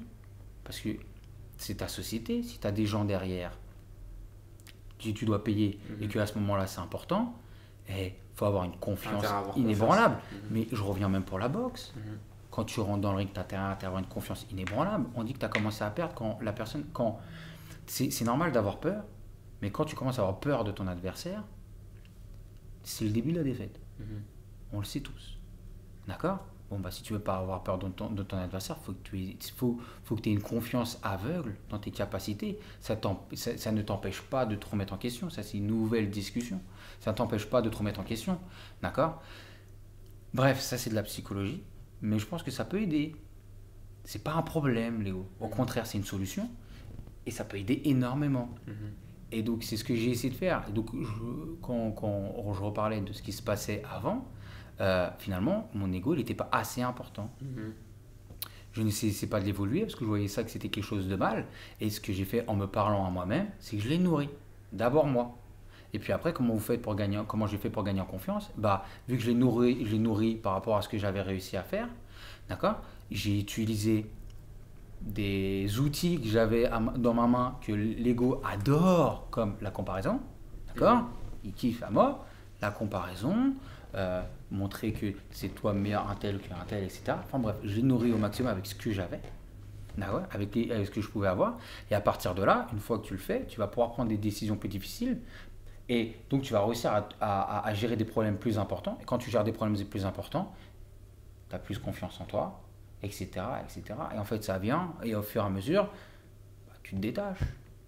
Tu arrives à parler beaucoup plus naturellement. Tu as beaucoup... As, as, Ouais, et puis on en revient aussi au fait de dire tu es obligé, dans tous les cas, quand tu expérimentes, de passer d'un extrême à l'autre. Je suis tout à fait d'accord avec toi. Il faut passer d'un extrême à l'autre. Mm. Et euh, il y a de grandes chances que, que euh, je ne vais pas attendre le pic mm. et que, euh, et que je, vais, je, vais, je vais fortement devenir un, un, un, gros connard.